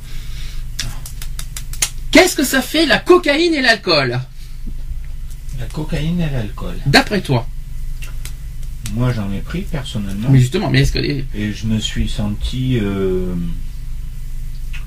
je me suis senti bien parce que j'étais en boîte et tout. ça c'est une idée, ça c'est ton, i- ça c'est psychologique que tu, ce que Mm. tu dis ça. Je me suis senti Ah bah bien. là, je me suis pas senti euh, tomber. ni rien. Alors je vais expliquer. Cocaïne et l'alcool. Le- donc ça renforce l'effet de la coke. Mmh. Dépendance. ouais. Ça augmente aussi les dangers. Les morts liées à la cocaïne sont très souvent liées à une prise de coke et d'alcool. Ça va C'est bon Ça te suffit Ou est-ce qu'il faut que je te que je Est-ce que Oui, la- donc la- la- j'aurais pu en mourir quoi. T'aurais pu. Ouais. Oui, j'aurais pu. voilà. Donc malheureusement ça en renforce encore plus la coke que l'alcool, tout simplement. Bah oui, ça, euh, que tu. Le fait de prendre de la coke avec euh, de l'alcool, automatiquement, euh, l'alcool va être un. Une. Disons, on va. C'est la cocaïne et la mèche, et en fin de compte, l'alcool est l'allumette qui allume la mèche. En fin de compte. Ben tiens justement, euh, continuons Et dans la mèche. Et c'est la drogue qui devient la dépendance. Ben c'est marrant parce qu'on continuons dans la mèche. Je vais, je vais continuer dans la mèche. Alors l'héroïne et l'alcool d'après vous? Bah, la cocaïne, l'héroïne, c'est la même. Un, un. Pas pareil. C'est de la même. C'est de la Le- poudre, hein. L'héroïne et l'alcool, c'est un risque de coma et euh, et d'étouffement. C'est pas pareil. Voir, euh, Et l'extasie, même chose. euh, si vous mélangez l'extasie avec l'alcool, alors par contre, d'a- d'abord il y a des risques de déshydratation, mais aussi des risques de coma, Mhm. tout simplement. Mais avec arrivé. Voilà. Donc en conclusion de tout ça, il n'y a pas de mélange de drogues qui permettent de réduire les risques liés aux substances. Bien au contraire, les risques ne s'additionnent pas, mais se multiplient entre eux. Ah bah. C'est ça qui est pire. Et les drogues dures comme les drogues dites douces, hein. c'est-à-dire Mhm. que quel que soit le, le- le- le- le- comment dire, que ce soit doux ou dur, c'est si vous mélangez avec l'alcool, les risques sont énormes. Ah bah, C'est ce qu'il faut se multiplié dire. par de... par je sais pas combien, mais c'est multiplié par euh, par 100, on va dire. Bon, bah, qu'est-ce que vous en pensez de tout ça avant de passer à la deuxième partie du sujet Mmh. Ouais bah Ça, ça, ça, ça t'a un petit peu, ça te fait quoi l'effet euh, Ça fait un effet qui se coule euh, chez toi, Ludo, maintenant Et ça fait bizarre d'en reparler. ça, Ah, ça c'est fait pas des no- fibres bourreux. Alors, Ça fait bizarre d'en reparler parce que oui. Maintenant, euh, Ça te choque, le ça te- euh, ben, maintenant, avec le recul, euh, oui, j'aurais pu en mourir de ces conneries. Ah bah, c'est justement un petit peu, un petit peu ce que j'essaie de t'interpeller un petit- aussi. Oui, j'aurais pu en mourir. Et c'est pour ça que- Mais à l'époque, euh, quand, quand je mélangeais, euh, C'est pour ça que quand, Ouais, tu quand je vois, que... c'est pour ça que bon, je, je ne peux pas. pensais que, que à ça, quoi, à me shooter, à boire, et puis. Mais c'est ça qui qui me dérange, c'est-à-dire, je, je ne peux pas, je, je ne peux pas dire que voilà, je- j'empêche pas les gens de faire des fêtes, tu vois ce que je veux dire. Mais il y en a qui, il y en a qui n'ont pas conscience a- Des risques des, risques à côté, Ah. quoi. C'est- Et, je pense même qu'il n'y en a pas beaucoup qui le savent, peut-être. Et Ou c'est ça qui qui veulent me- pas le savoir. Ils s'en foutent. et- ou qui s'en foutent, ou soit qui s'en foutent. Mais alors le Il y problème, en a c'est beaucoup qui s'en c'est- foutent. ouais, mais à la limite, ce qui me dérange, c'est que s'ils s'en foutent pour eux, pourquoi, pourquoi ils s'en foutent pour les autres? Les autres, ils ont pas, ils, ils se rendent pas compte de, de ça? C'est normal, ça, qui, euh, s'ils risquent leur propre vie, c'est c'est leur problème, on est d'accord. Mmh. Même si je consomme, Mais qui s'en prennent je pas les pas. non plus. Je recommande pas. Mais pourquoi entraîner les autres dans, dans leur dans leur détresse et dans leur euh, dans leur bêtise? C'est normal ça Non, c'est sûr que c'est pas normal. Mais Des innocents. Des gens qui n'ont rien voilà, fait. les gens. euh, On en parlera tout à l'heure pour la. Chacun est libre de penser comme il a envie, sinon. euh, Ah non mais libre encore de faire du de, de faire de se faire du mal à soi-même. On peut pas on peut pas dire quoi on peut pas on peut pas interdire quoi que ce soit des gens. Ouais. Mais de là de là mais de là faire du mal aux autres, moi je peux pas Ouais, ne conçois pas ça. Non, c'est sûr. D'entraîner C'est sûr. d'entraîner les autres là-dedans, c'est comme quelqu'un qui boit qui boit de l'alcool et qui qui pousse un petit peu l'autre à boire. Je suis pas d'accord non plus. Ah ouais, non, mais- Je suis désolé. Euh, c'est quelque chose pour moi qui est inconcevable. Qui se détruisent, hein. c'est qui, qui se détruisent soi-même, c'est un fait, mais qui entraîne l'autre dans sa bêtise, je ne suis absolument pas d'accord. Ouais. Donc à la fois, On en a un exemple. Hein. De toute façon, euh, Balvazan en dessous, il est malade. Il a, il a atteint un- il est malade. euh, ça ne l'empêche pas de picoler. Oui, mais bon. Surtout que le médecin lui a conseillé d'arrêter. Oui, mais ça, encore- ouais, parce que euh, je pense qu'il se dit dans sa tête, voilà, il se dit, voilà, j'ai plus rien à Donc, perdre et tout voilà. ça. Il y a des gens qui se mettent en tête qu'ils n'ont plus rien à perdre. Pour, voilà, c'est pas sur ça. Mais moi, je pars surtout au niveau des jeunes, surtout. Ah ouais. Là, je vais surtout sur Les chez les jeunes, jeunes. c'est juste pour faire les malins, pour faire comme Voilà. les autres. Ouais, mais C'est tout. Mais, mais malheureusement, en faisant les malins, mais ils, ils peuvent. là, je fais au conditionnel, ils pourraient de, tuer des gens. Ouais, Et mais moi, je trouve pas ça malin, personnellement. La prévention au Il niveau. pourrait du- tuer des gens ou se tuer tout court. Ouais. Ou se Non, tuer. mais la prévention, elle est pas, elle est pas assez, euh, elle est pas assez faite. Il n'y a pas assez de sur les risques, euh, tout ça. Il n'y a pas assez de. Bon, ce qu'on va faire, on va, on va. On on va- censure tellement les choses au niveau des, je parle des pubs TV euh, qu'il y a par Ah, rapport pubs- au dû à l'alcool. Ils auraient dû remettre les pubs choc qu'il y a eu Ça quand ils pas. ont lancé. Je la- sais, mais je connais, je connais, mais ça marche pas. Bah, Ça marche euh, Pas- C'est vrai qu'il y a des, pubs- il y a eu des pubs, des, des- des- on appelle ça des spots plutôt, des spots euh, Oui, pubs. Des spots euh, pubs très chocs, je me souviens, je les ai encore sur moi parce que j'en passe à la radio dans les préventions. Euh, boire ou conduire, il faut choisir des trucs comme ça. Ouais, ouais. Euh, mais ce que je veux dire, rétroviseur, Parce que euh, l'alcool peut tuer. Voilà, euh, voilà, des choses comme ça, mais ça ne fonctionne pas. C'est-à-dire qu'on a beau à dire ce qu'on veut, les gens font ce qu'ils veulent, quoi. les gens, ils en ont rien à Ben faire. oui, Ils font regarde, ce qu'ils veulent. euh, regarde un exemple tout con. Un exemple tout con. T'as vu, on est à la porte de Bourgogne. Mhm. D'accord? Ce soir, on va faire un tour vers, euh, je sais pas, minuit, 2 heures du matin. Qu'est-ce que tu vas voir là aux arrêts de tram Que des gens bourrés. Ah oui. Que des gens bourrés. En Alors t'en as qui vont être tranquilles, qui vont être en couple et tout. Mais t'en as d'autres. Mais t'en as d'autres. Mais t'en as d'autres. ils t'en vont- as d'autres. où ils vont pioncer. gueuler. Ils, ils vont gueuler, ils vont foutre le bordel. T'en as d'autres, ils vont pioncer. T'en as, ils vont s'en prendre aux passants. Euh, on continue le sujet donc de l'alcool. Alors là, je je vais poser des questions parce que c'est des idées reçues qu'on entend tellement souvent. Et je vais, euh, je vais donc poser des questions aux, l'un et aux uns et aux autres. Alors, est-ce que l'alcool hydrate? Euh, la première peut-être euh, le peut-être le premier verre, mais après, euh, au bout d'un moment, euh, Est-ce que oui ou non ça hydrate, euh, Ludo Euh, non, par contre, ça donne beaucoup soif. Ah, c'est possible ça par contre. Alors je vais quand même, je vais répondre à ça. Donc, les- donc la réponse c'est pas vraiment déjà. Passer Voilà. le premier effet de satisfaction. Donc si vous passez le premier verre, donc c'est pas, donc ça, ça donne un effet de satisfaction. Et l'alcool au contraire déshydrate. Donc ça, Voilà.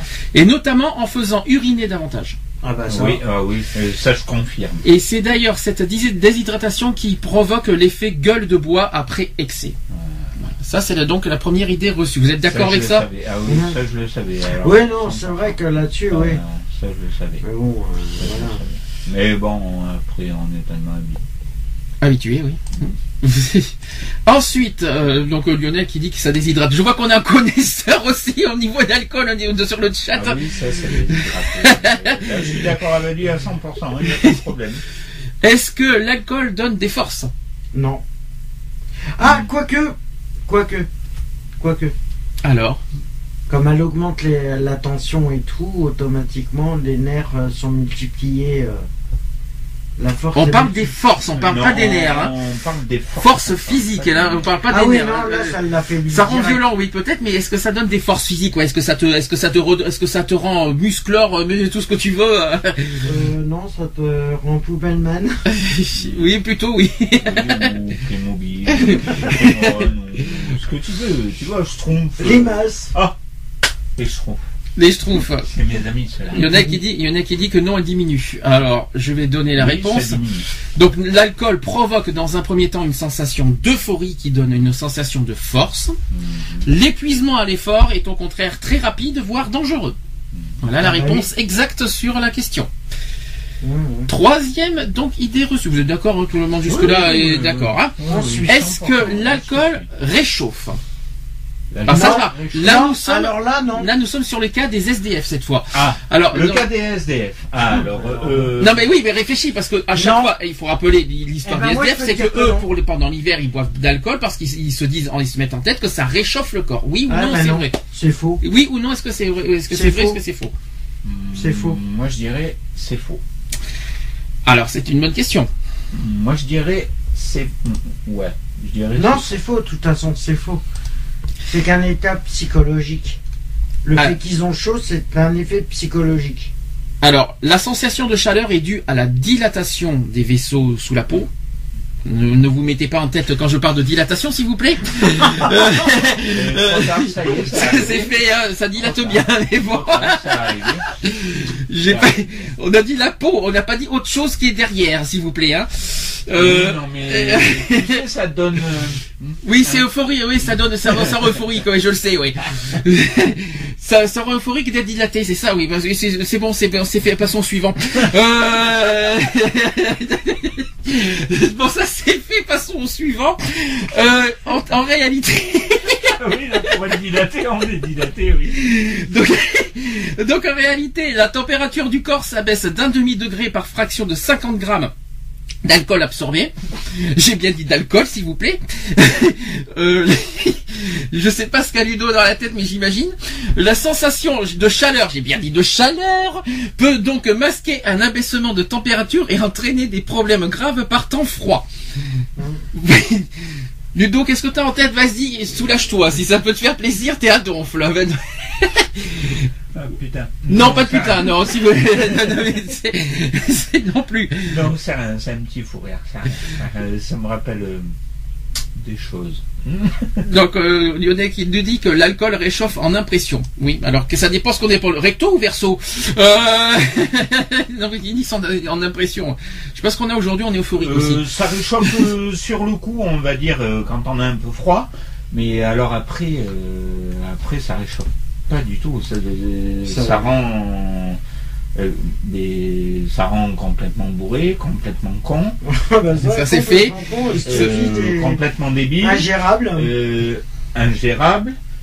Ça fait péter les plombs aux gens, on sait même pas pourquoi. On- Ah bah si, ah bah si, à un moment. a, euh, Comme on a dit tout à l'heure, y si, euh, y Ça va un temps. si.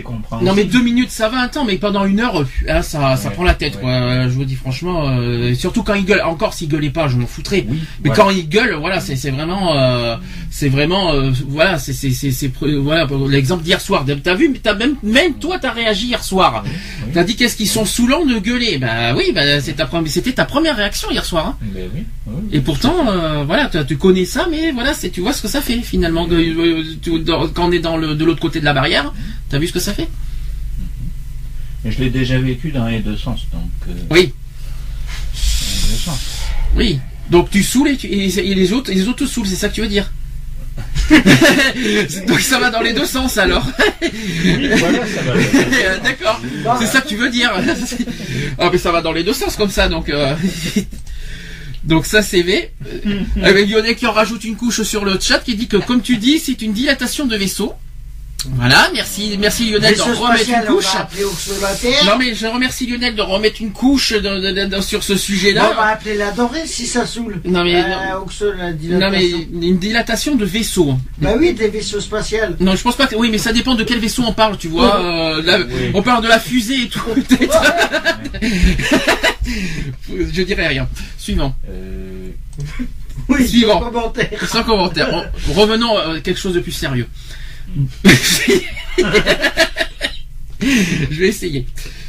Restons calmes, restons plus sérieux parce que c'est quand même un sujet sérieux. là, On, on, on- on déconne, on déconne, mais là c'est quand même un sujet sérieux. Est-ce que boire de l'huile avant de consommer de l'alcool réduirait sa vitesse de passage dans le sang? Non. Non. Déjà, déjà. Non, au contraire, j'ai ça essayé- l'augmente. Moi, j'ai essayé une cuillère d'huile. Euh, Ça c'est l'augmente. vrai qu'une cuillère d'huile, euh, ça empêche euh, d'être bourré un peu plus vite. Et, euh, T'as un peu plus de maîtrise et, de toi, mais euh, ça l'augmente. gober- Et gober un œuf, c'est. Non, déjà, l'huile, que ce soit l'huile ou l'œuf, pas bon pour le foie. Déjà, je le dis franchement. Voilà. Euh, voilà. mais moi, déjà, ça part. déjà arrivé à en l'alcool, prendre. parce que, euh, Moi, ça m'est déjà arrivé à en prendre euh, au départ euh, quand je commençais à boire et que je tenais pas beaucoup d'alcool. Mhm. Et c'est vrai que. À moins que- là, après- ça- ça ça fait tenir un petit peu. Euh, Plus longtemps, mais. Oui, euh, c'est vrai que ça fait tenir un petit peu, mais Après- après. euh, Après, ça dépend de quel genre d'huile on parle. Peut-être que l'huile de foie de morue, ça peut passer, peut-être aussi. Non, non. non. Le problème, l'huile de Non, foie de morue, ça va te donner des écrans. Ça va te donner envie de, de vomir et de. N'empêche que pour, pour répondre à cette question, l'alcool est soluble dans l'huile. Mm. Faut quand même bien le rappeler. Que la principale caractéristique d'une substance liposuble, Donc euh, les lipides et solu- voilà, non, c'est pas l'hyposo- c'est liposoluble et de traverser facilement la muqueuse gastrique euh, pour pénétrer le sang. S'il vous plaît, ne vous mettez pas des mauvaises idées en tête. hein. Euh, on comprend facilement que ce mythe a probablement été inventé par un producteur d'huile. Donc Ouais, en gros, c'est vrai faux. parce qu'en fin de compte, l'huile favorise double les volumes, euh, voire- double voire triple. Non mais volume, déjà euh, l'huile, il faut être tarte de boire de l'huile euh, comme ça euh, cash. Hein. Les- les gens Non, mais t'en hein, une- euh. On mais prend une cuillère. tarte. Mais écoute, tu, t'es- tu es tarte. Tu, Non, tu- mais- tu- non, tu te mais vois je l'ai de- déjà fait, mais, mais Non mais tu avant. prends une cuillère, tu Mais prends une cuillère à une café cuillère de non mais non mais d'huile. non mais déjà quelle, Ça quelle te idée de boire multiplie le degré d'alcool par 3. Mais, non mais attendez qu'on soit clair. Mais quelle idée d'abord de prendre une cuillère d'huile d'abord premièrement? Mais c'est pour euh, c'est par rapport à la résistance. Mais c'est faux. corps. Mais c'est archi faux. Non mais voilà, parce c'est que ça se dilue. Si, Donc, euh, au départ, ça au passe. hein. départ, au départ, ça Oui, non, au tu départ, penses c'est vrai que au départ, tu bois, euh, tu bois un verre de bière, tu bois Oui, un verre de bière. De tu- l'eau. Mais prenez de l'eau, pas de l'huile. Non, de non parce que l'huile favorise. Non, l'eau, ça, l'eau pour que pour, euh, pour non, c'est l'eau qu'il faut prendre, pas d'huile. Ça va pas, non, pas l'huile. Hein. Euh, Pour le foie, c'est pas bon du tout. hein, je vous dis franchement, hein. Euh, pas bon du tout même. hein. Bon. Même pour le sang d'ailleurs. Est-ce que prendre, là c'est une nouvelle question, est-ce que prendre de l'aspirine avant de consommer de l'alcool éviterait le mal de tête du lendemain? Tiens, c'est marrant, c'est C'est. Euh, marrant, ça, ça, ça revient à la question de, ce que tu as dit un petit peu tout à l'heure, ça. Mais c'est faux. Alors, n'empêche que je vais répondre à ça, que selon les dernières recherches, l'aspirine euh, interfère avec l'enzyme responsable de l'élimination de l'alcool qui est présente dans le foie.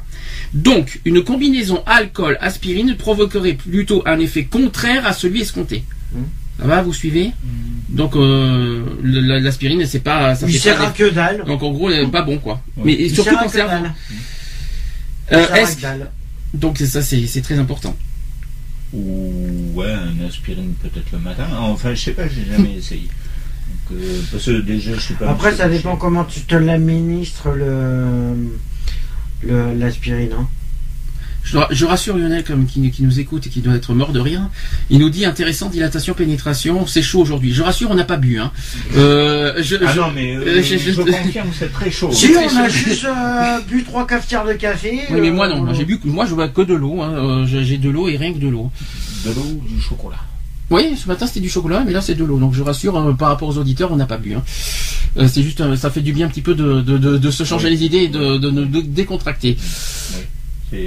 Par- en passant par la dilatation, je sais, d'accord, ok, on est d'accord, mais bon, c'est. mais je suis désolé. Dilatation, pénétration, putain, on fait fort. alors. Euh, c'est comme tu dis, oui. Euh, bah, je suis désolé, c'est des termes médicaux qu'on en parle. Oh, oui. C'est de la prévention. Qu'est-ce que tu veux que je dise? Oui. Euh, Qu'est-ce que je vais rajouter ensuite? euh, prévention. Est-ce que diluer dans l'eau, l'alcool est moins toxique? Non. Euh, non. Non. Moi je dis non. Vous êtes sûr? Ah ben c'est certain. Alors, mélanger de l'ol, de, de l'ol, De l'ol. et de, et des, là il a fait la gafouille. de LOL et de MDR, même si vous voulez, des PTDR aussi si vous voulez. Donc, je- donc euh, plus sérieusement, mélanger de mélanger de l'alcool à de l'eau peut en modifier le goût euh, euh, et en faciliter l'ingestion, mais ne change pas la quantité d'alcool absorbée. Ah ben non. Donc c'est vrai que ça ça ça ça, Ça sert à rien. Donc l'alcool pur, voilà, là, le- moi honnêtement. Mais par contre, ça fait un goût dégueulasse. Oui, Ouais, merci, je, oui, c'est sûr. déjà essayé. Et Bah, ça fait un peu du-. Ça, ça te donne vraiment envie de gerber là. Ça te Là, donne un goût éventé. euh, T'as l'impression qu'il n'y a plus de. Voilà, que, que tu as plus d'eau que d'alcool. Donc euh, c'est pas intéressant. Alors, Ça te donne envie de jeter le verre. est-ce que autre Ou question gerber. Euh, pardon. Oh, c'est pas Euh, grave. Vomir. Oui, voilà. Euh, voilà, c'est plus le terme. à- Ouais, oui, si tu veux. Euh, voilà, donc à faire. Bah, voyons. Euh, je continue, n'importe quoi. Est-ce que l'alcool donne de meilleurs réflexes? Non. De meilleurs réflexes. Non. Non. Non, pas du tout. Absolument pas, parce que dès les premières prises d'alcool, euh, les capacités de réaction sont altérées. Avec une alcoolémie de 0,80 grammes par litre, la distance de freinage d'un véhicule roulant à 100 km heure est augmentée de 14 mètres. De plus, l'inadaptation euh, des gestes et les troubles de la vision peuvent être source d'accidents graves. Vous suivez jusque-là? Oui. Bon. D'accord, jusque-là on on peut continuer. Oui. Est-ce que l'alcool, Continue, mon petit, je t'en prie. mon petit, je sais ce qu'il te dit, euh, petit. Président. Continue, Oui, petit. oui, encore mieux, toi. Président. Euh, Non, non, non, merci, non, merde, j'ai horreur de ça, en plus qu'on m'appelle comme ça. Le petit. Oui, j'ai horreur qu'on m'appelle président. Euh, Camembert Euh, le rustique. Alors, est-ce que l'alcool ne fait pas grossir? Si. Ah, ça c'est faux. Ça fait grossir. Ouais. Ça fait grossir parce que euh, un exemple qui boit de la bière. Euh, je sais pas. euh, ah oui, tiens, comme papy que je connais. Euh, la Cronenbourg. Ça bourre, hein, à Strasbourg. Et après on dirait que c'est moi qui raconte des conneries. On dirait que c'est moi qui ai une mauvaise idée. Bon, excusez-le. C'est la fête. Avec le saucisse de Strasbourg. Avec un petit peu de saucisse de Strasbourg, tu sais. Oui, voilà. Et tu en manges, tu en manges tous les jours dans le faubourg aussi, hein, mais euh, Ça, ça saucisses. Et, et qu'est-ce que. donc euh, quand tu prends, des- non parce que merci, pour- tu sais, non mais tu sais pourquoi je te reprends, non mais, non mais je te reprends parce que merci pour les marques, ça fait plaisir à la radio, c'est pour ça que je t'ai repris, voilà, pour les marques, ça fait très plaisir. grave, de oui mais il faut pas citer de marque si c'est possible, hein. donc voilà, donc de la bière, Oh, oui, la bière. euh, Donc voilà. On s'en fout, même. euh, on s'en fout. Et, euh, oui, non, mais je précisais celle-là en particulièrement parce que euh, je connais euh, quelqu'un. Mhm. Au départ, je l'ai connu comme ça. Mhm. Maintenant, il est comme ça à cause de l'alcool. à cause de la. Alors quand j'aime bien le comme ça et comme ça parce qu'à la radio ils ont rien compris. à cause de Euh, l'alcool. alors il est passé de mince à très à enveloppé. Euh, Euh, mais, oui, il est un peu enveloppé, euh, Un peu. pas, euh, pas énorme, il fait pas 340 kilos. ou ni- J'ai pas dit ça non Oui, plus. il est pas, il est pas obèse, Non mais, non mais il a pris du poids. Il a Oui, pris combien il a de poids pris du poids. Combien euh, sais pas, il a pris. euh, Allez, 20 kilos, c'est bon comme ça? Ouais, une vingtaine de kilos à peu près. ouais, 20, 25 kilos, il a du À cause de l'alcool? Oui, à cause de D'accord. Alors je vais répéter, je vais quand même, je vais quand même répondre à ta question. L'alcool, d'après vous, apporte combien de calories par gramme? Écoutez bien, par gramme, j'ai dit. hein. De calories. De calories. 300. Alors les calories par gramme, attention, c'est Oui, 1 c'est gramme. 300 Pour calories. 1 gramme d'alcool, ça apporte 7 calories. Pour 1 gramme. Ce qui veut dire qu'un verre de 10 grammes, Bah, ça fait 70 calories. Pour un verre. Hum. Vous imaginez? Alors imagine euh, si tu prends un pack de 20, si tu prends un pack de 24, Donc en fait, voilà par exemple, alors j'ai j'ai même carrément sur moi le, le- le terme, c'est qu'il y a environ donc 100 calories pour un verre de vin. Un verre. C'est énorme 100 calories. hein. De plus, il s'agit de calories favorisant le stockage de mauvaises, gra- de mauvaises graisses. Donc ça revient à ce que tu viens de dire Ouais. euh, par rapport à l'exemple, à la prise de poids. Donc ça favorise les mauvaises graisses et donc forcément, ben voilà, ça, ça cumule, tu, cumules vin. au niveau du poids. de, du, dans le vin. euh, Donc ouais. l'alcool, et- donc parce qu'on on, on dit qu'en buvant de l'alcool ça fait maigrir, c'est faux, c'est archi faux. L'alcool ne fait pas maigrir du tout. Ça, au moins ça répond clairement à la question. Donc ne buvez pas d'alcool en but de maigrir, vous n'y arriverez pas, c'est pas le but. Voilà. Faites plutôt du sport, allez courir. 30 allez minutes danser, par jour, 30 minutes de marche. euh, allez faire de la musculation, enfin je sais pas, euh, vélo d'appartement, euh, même, euh, en- enfin bon. Euh, Est-ce que ben tiens, tu, tu vois, tu, transition, transition avec ce que tu viens de dire. Est-ce que l'exercice accélère l'élimination de l'alcool, l'exercice physique, Non. la marche à pied, euh, courir, tout ce que tu dis. Est-ce que tout ça, ça, fait- ça, ça accélère l'élimination de l'alcool? Euh, moi je dirais non, mais par contre, en étant bourré, enfin pour euh, quelques personnes, enfin moi surtout ce qui était mon cas, euh, ça m'a fait décuver. En marchant, euh, Alors, en allant Oui, ça baisse, prendre ça l'air, baisse, mais ça euh, baisse ça pas, ouais. baisse, mais euh, moi ça m'a fait, euh, euh, ça dépend, euh, euh, ça dépend des situations, mais Ça moi, dépend de ça la m'a fait quantité décuver. aussi. Moi ça m'a fait décuver. Alors. Ça, Quoi fait défa- ça dépend de la quantité ingérée. Quoi qu'il en soit, ni le froid, ni l'effort n'accélèrent l'élimination de l'alcool. Ça c'est clair. Et par la transpiration et l'urine, on élimine au total 5% de son taux d'alcoolémie. C'est très peu. Oh là non, mais... En urinant, on, a- on élimine que 5%, même en transpirant quoi. C'est que c'est que dalle quoi. Donc euh, il faut quand même, euh, comme tu as dit un petit peu tout à l'heure, euh, au minimum 24 heures pour euh, enlever tout ce qu'on a dans le sang au niveau de 24 l'alcool quoi. heures, voire, Voire un peu euh, plus. Ça dépend de la, 48. comme tu as dit tout à l'heure, ça dépend de la consommation. Voilà, Oui, aussi. ça dépend de la consommation. En Ça revanche, dépend des personnes. Par contre, en revanche, l'élimination varie fortement selon les individus quand même. hein. Ouais, voilà. D'accord. Selon les personnes, Voilà. euh, le- Ça dépend des individus. l'élimination n'est pas la même. Ouais. Est-ce que les hommes supportent mieux l'alcool que les femmes? Pas forcément. Pas forcément. En partie vrai quand même. Parce qu'il il faut quand même nuancer, parce que pour une même quantité d'alcool, l'alcoolémie varie selon les individus, quel que soit leur sexe. Plusieurs facteurs interviennent, euh, dont l'accoutumance, la vitesse d'élimination du foie, le poids, la prise des médicaments, l'absorption euh, d'aliments aussi. Et homme ou femme, l'im- l'imprégnation alcoolique est une réaction personnelle, mais qui dans tous les cas influence le comportement. Jusque-là, vous suivez. Est-ce que l'alcool, ah bah, alors là, tiens, on parlait de dilatation des pénétrations, soyons fous. Est-ce que l'alcool stimule et rend plus puissant sexuellement? Euh,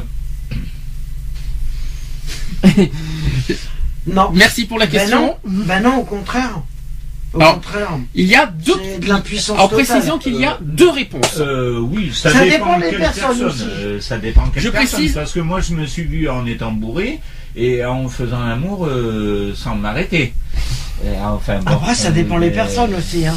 Enfin, pas sans m'arrêter non Mais plus. moi, je dirais non. pauses, mais, Moi, euh, je dis non, puisque ça, normalement, si t'as déjà pas les réflexes, si tu, si tu sais plus euh, ce que tu fais, automatiquement, euh, pour. euh, Alors, je vais donner. Il y a deux exemples. Il y en a, il y a pas qu'une, il y a pas une seule Oui, réponse. après c'est vrai que quand t'es ivre, euh, elle te demande de lui mettre euh, la quéquette dans le trou. non, tu vas pas y arriver. Bon, ça, y est. Et- Bon, ça c'est fait. Euh, je, donc je donne, euh, je vais donner donc il y a deux, il y a deux, exemples que je vais vous donner. Il y a un premier groupe de, personnes qui reçoit euh, une boisson alcoolisée, mais on l'annonce comme étant non alcoolisée. Jusque là vous suivez. Devant un film érotique. Leur excitation mesure du rythme cardiaque, érection, etc., qui est faible par rapport à celle du groupe témoin. Un autre groupe reçoit une boisson non, non alcoolisée, mais on l'annonce comme étant alcoolisée. Donc ça c'est l'inverse. Oui. Et devant le film, leur excitation, c'est-à-dire la mesure du rythme cardiaque, érection et tout ça, est plus importante que celle du groupe témoin. Ça va, vous suivez? Oui. Maintenant, je vais vous donner un autre exemple. C'est un deux- il, y a, il y a un deuxième groupe de personnes. Donc deux groupes qui voient un film érotique toujours. L'un croit boire une boisson alcoolisée, l'autre une boisson non alcoolisée. Et en réalité, la moitié de chaque groupe a reçu une boisson alcoolisée.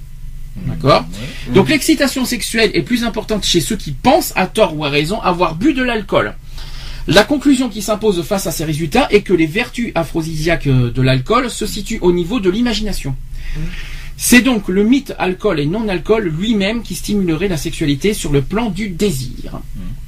Est-ce que ça répond à Moi, votre je question? sais très bien que, enfin, euh, oui, Euh, je sais très bien que quand j'ai bu, euh, euh, tout dépend à quel degré je suis, mais je sais que quand j'ai bu, euh, hmm, voilà, c'est vrai que. ouais.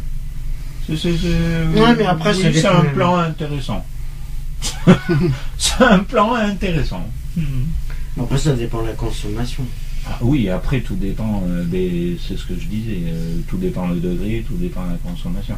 C'est sûr que si je suis ivre et qu'elle me regarde et qu'elle me dit euh, et euh, on va. euh, euh, non, Non, Moi, pas j'ai du envie de dormir.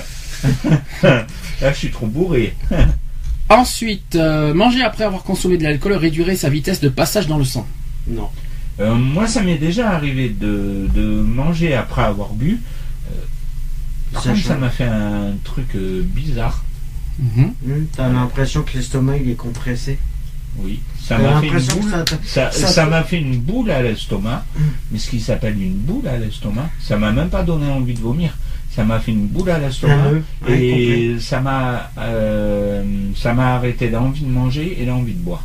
D'accord. C'est Ouais, un même. c'est un, un effet, euh, C'est un effet secondaire, c'est parce que. Et ça m'a fait des douleurs euh, sur le côté là des côtes là. Oui, parce que Je sais pas pourquoi, sur- mais ça m'est- ça m'est déjà arrivé, euh, oui, trois quatre fois quand même, ça m'est déjà arrivé, mais C'est pour ça qu'il y en a qui conseillent. C'est pour ça qu'il y en a qui conseillent de manger avant de le picoler pour tenir, pour être sûr que ça fasse bien éponge. Alors, réponse à tout ça. Donc, si nous consommons de l'alcool sans avoir mangé, Mhm. notre estomac est vide et l'alcool passe directement à l'intestin grêle, Mhm. puis au sang et au cerveau. Ça, je suis d'accord parce que ça, ça m'est arrivé. Et l'assimilation est, sans obstacle et l'alcool nous monte tout, euh, tout de suite à la tête. Voilà qui explique d'ailleurs ses effets rapides à jeun. À jeun, hein, par contre. Si nous mangeons après avoir bu, cela ne change rien. L'alcool est déjà dans notre appareil circulatoire et il est malheureusement trop tard. Par contre, si nous prenons un verre au cours d'un bon repas, Le processus d'assimilation n'est plus tout à fait le même. La nourriture dans l'estomac absorbe une certaine quantité d'alcool. Tant que la nourriture n'est pas complètement digérée et retarde le passage de la nourriture et de l'alcool dans l'intestin. Donc le processus d'assimilation est donc plus long et l'alcool arrive à notre sang plus lentement. Mais au bout du compte, à jeun ou pas, le foie aura du fait le même travail de, de détoxication. Ça va, vous suivez? Ensuite, est-ce que la consommation de vin a des effets bénéfiques sur le cœur? Alors ça, c'est une, ça, c'est un- une idée reçue qu'on entend souvent. Est-ce que le vin est bon pour le cœur? Non. Oui ou non? Bah non. Sur- Surtout le vin rouge, notamment. Est-ce que, Ah bah oui ou non. non, c'est, est-ce que oui ou non, c'est bon pour le cœur? Moi, je dirais non. Le pire, c'est le rosé. Le pire, c'est le, bleu- oui, c'est le, Le rosé. blanc. Le, Le ouais, blanc. le blanc, non, mais euh, le, le, Si, blanc, non, est t'as mort. peut-être raison, je crois il que c'est le est- rosé. Il est méchant. Euh, Il est méchant, le alors, il faut rappeler Parce que qu'il est je vais rappeler, rappeler quelque chose. C'est que le vin n'a d'effet bénéfique sur le cœur que s'il est consommé modérément. Ouais, modérément, ouais. D'accord Jusque-là, on est. Et au-delà, si vous, si vous allez un petit peu plus, si vous allez vous forcer la dose au niveau du vin, c'est qu'il n'exerce plus aucun effet protecteur. Ah non. Donc, donc, ah, si vous consommez très peu de vin, un il n'y a aucun risque euh, sur le cœur. Par contre, si vous, si vous en faites trop, là, par contre, il n'y a plus de protection. De plus, cette protection n'a été observée que pour les hommes ayant atteint une- la quarantaine et les femmes ménopausées, alors qu'augmentent les risques cardiovasculaires. Malheureusement. Donc voilà, en gros, les idées reçues de, de toute cette histoire. Euh, J'espère que ça a un petit peu appris aussi. euh, ça vous a un petit peu euh, aidé dans tout ce. Est-ce que est-ce est-ce qu'il y avait des choses que tu savais dans tout ça Euh, Ludo. oui, là, ça, ce que tu viens de dire, je le savais par rapport. Tout, pas tout bah, peut-être, hein, mais pas tout, mais il y a quelques trucs, je le savais. ouais. d'accord. Et par contre, le vin, le vin, oui, j'en ai bu une fois. D'accord. Une fois, mais quand j'étais dans le Médoc, je faisais les vendanges. Le Médoc, bien sûr. pays ça, du vin. après, Quand- quand je faisais les vendanges. Quand je faisais les vendanges, ça me, bon, on était au moins une dizaine ou une quinzaine de, de vendangeurs. Et euh, le patron, tellement qu'il m'avait apprécié, il avait gardé une bouteille de, de ma date d'anniversaire. De ma date d'anniversaire en vin. Et je l'ai ouvert à table, je l'ai bu, et euh, tellement je l'ai trouvé bon, je l'ai bu entière. Et il y en avait une deuxième, je l'ai bu. Ah, Mais plus jamais j'ai rebu de vin. plus jamais, parce que là, ça, ça m'a rendu malade. Et le vin blanc, oui, ça m'arrive de temps en temps, mais c'est pas, le blanc, il est. euh, c'est pas, c'est pas souvent. Le blanc sec, par contre. Ah oui, Lui, ça, le blanc lui, il sec, est, euh, il est méchant. Il rend, il rend méchant, mais. euh, oui, ça je confirme. Alors, on va pouvoir passer au prochain thème euh, au niveau de l'alcool, c'est au niveau des règles de conduite cette fois. Alors maintenant, on va être, euh, on va aller un peu plus loin sur le sujet. Faut rappeler qu'en France, il est interdit de conduire avec une alcoolémie supérieure à combien d'après vous? La règle exacte. Combien il faut, euh, combien il faut pas dépasser d'alcool euh, pour une conduite? Par alors, gramme, hein, gramme d'alcool par litre de sang. C'est 0,2 grammes Pas du tout. par litre de sang. Pas du tout. Alors, je vais expli- c'est un petit peu, dé- c'est un petit peu bizarre parce qu'il y a, il y a deux chiffres à, à bien, à bien mettre en évidence. C'est que il faut pas euh, dépasser 0,5 g d'alcool par litre de sang, ou alors 0,25 mg d'alcool par litre d'air expiré. Ça fait donc deux chiffres. Ah oui. D'accord. L'alcoolémie est le taux d'alcool présent dans, le- présent dans le sang. Elle se mesure en grammes par litre de sang, donc c'est euh, par analyse de sang d'ailleurs, ou en milligrammes par litre d'air expiré, donc on parle d'éthylotest ou d'éthylomètre. Voilà comment ça, voilà comment ça fonctionne. Donc le taux d'alcool limité autorisé, donc euh, je le répète, de 0,5 g euh, d'alcool, et quelle que soit la boisson alcoolisée, un verre représente à peu près la même, la même, la même quantité d'alcool. Par exemple, 25 centilitres de bière, 12,5 centilitres de vin de 10 degrés ou de 12 degrés, 3 centilitres d'alcool distillé à 40 degrés comme on parle du whisky, ça contient environ 10 grammes d'alcool pur, on l'a dit tout à l'heure. Chaque verre consommé fait monter le taux d'alcool de 0,20 grammes à 0,25 grammes en moyenne. Ce taux, euh, peut augmenter en fonction de l'état de santé, le degré de fatigue ou de stress aussi, le tabagisme, on en a parlé tout à l'heure, ou simplement les caractéristiques physiques de la personne. Pour les plus minces, d'ailleurs, les femmes ou même les, plus, les personnes âgées, chaque verre peut représenter un taux d'alcoolémie de 0,30 grammes. Donc ça veut dire que c'est pas pareil euh, selon l'âge et selon le, le sexe, on va dire. Donc, euh, comme on a dit tout à l'heure, voilà, c'est du cas par cas, on va dire. Il y en a qui, qui, qui arrivent à, qui c'est un petit peu bizarre, mais voilà quoi. Alors, le taux d'alcool maximum est, est atteint. Alors, d'après vous, ah ah. Là, je vais vous dire encore des choses que peut-être que vous ne saviez pas. Alors, le taux d'alcool à maximal est atteint une demi-heure après absorption à jeun. Est-ce que vous saviez ça? Voilà, c'est pas tout de suite, c'est une demi-heure après. Et aussi une heure après absorption au cours d'un repas. Et oui. Donc quelqu'un qui boit pendant le repas, la- le taux d'alcool maximal est donc est atteint une heure après. D'accord L'alcoolémie baisse en moyenne de 0,10 g à 0,15 g d'alcool par litre de sang en une heure. D'accord Café salé, cuillerée d'huile, aucun truc ne permet d'éliminer l'alcool plus rapidement. Donc ça, oubliez ça, c'est même pas la peine. Euh, ensuite, euh, si vous avez un taux égal ou supérieur à 0,5 g, donc le retrait. euh, ah oui, euh, voilà. Là, on y arrive au niveau de, de la conduite, cette fois, au niveau des- des- des permis à points. Alors, quelles sont, d'après vous, les sanctions euh, quand quelqu'un euh, qui est euh, qui voilà qui, avec l'éthylotest ou par rapport au test de tout ça, si quelqu'un a un taux égal ou supérieur à 0,5 g, quelles sont les sanctions au niveau pénal, au niveau d'un conducteur? Bah, c'est suspension de permis. Non, pas tout à fait. 0,5 g. Bah, déjà, il, a, il prend déjà une amende Oui, pour combien ivresse Combien au volant. Euh, je sais plus. Je sais plus par contre. Est-ce que tu sais combien D'abord, combien de retraits de, de, de- de points sur le permis C'est 3 ou 4. C'est pas 3, c'est 6. Alors, c'est à Et, moitié com- déjà. et combien d'amendes C'est 3. Euh, je sais plus. Non, c'est pas 300. Alors, je vais vous dire, donc si quelqu'un a un taux égal ou supérieur à 0,5 g, c'est un retrait de 6 points sur permis de conduire et une amende forfaitaire de 135 euros. Euh, également aussi l'immobilisation du véhicule, la suspension du permis jusqu'à 3 ans. Et le taux qu'on euh, voilà, ça c'est ça c'est le, le taux égal donc au supérieur à 0,5 g. Maintenant on va aller on va aller en niveau supérieur. Si, vas- si euh, la personne est, est pris entre 0,5 et 0,8 g, quelles sont les sanctions? Bah, déjà retrait de permis. Non, toujours euh, retrait de 6 points. Oui, pas- retrait de même 6 chose. points, immobilis- immobilisation. C'est exactement le même, exactement le même procédé, c'est-à-dire amende forfaitaire de 135 euros, le retrait de 6 points sur permis. Par contre, en plus, par rapport à- au, Une amende. euh, en c'est c'est qu'en plus il y a un risque de comparution immédiate devant le tribunal. A- C'est un risque sur décision du procureur de la République ou de contestation de l'amende forfaitaire, possibilité aussi de suspension du permis de conduire. Mais c'est que possible et ce tribunal qui tranche ça. Maintenant, on va aller encore plus haut. Si la personne a un taux égal ou supérieur à 0,8 grammes, d'après vous, alors là par contre c'est beaucoup plus grave la sanction. Ben, là, il peut aller en prison. Alors là, Là, c'est carrément donc le retrait est toujours de 6 points de- du permis de conduire. Par contre, l'amende, l'amende, Elle euh, est doublée. elle est non, elle est pire que ça. Elle, est Elle passe de 10 130. fois. Écoutez bien, parce qu'on parle de, on, on- on est quand même, il y a quand même une différence entre 0,5 et 0,8 grammes. Alors si on est au-dessus de 0,8 grammes, l'amende peut aller jusqu'à 4500 euros. Ouais, c'est trois fois la 4500 somme. euros. Ah non, c'est beaucoup plus. C'est même, euh, euh, je dirais, euh, oula, je dirais même Neuf, 40, dix fois, limite neuf 30 fois. plus, quoi. Ouais. Donc, j'ai pas les. Bah, pour moi, ça serait retrait de permis direct. Sans, sans possibilité de le repasser.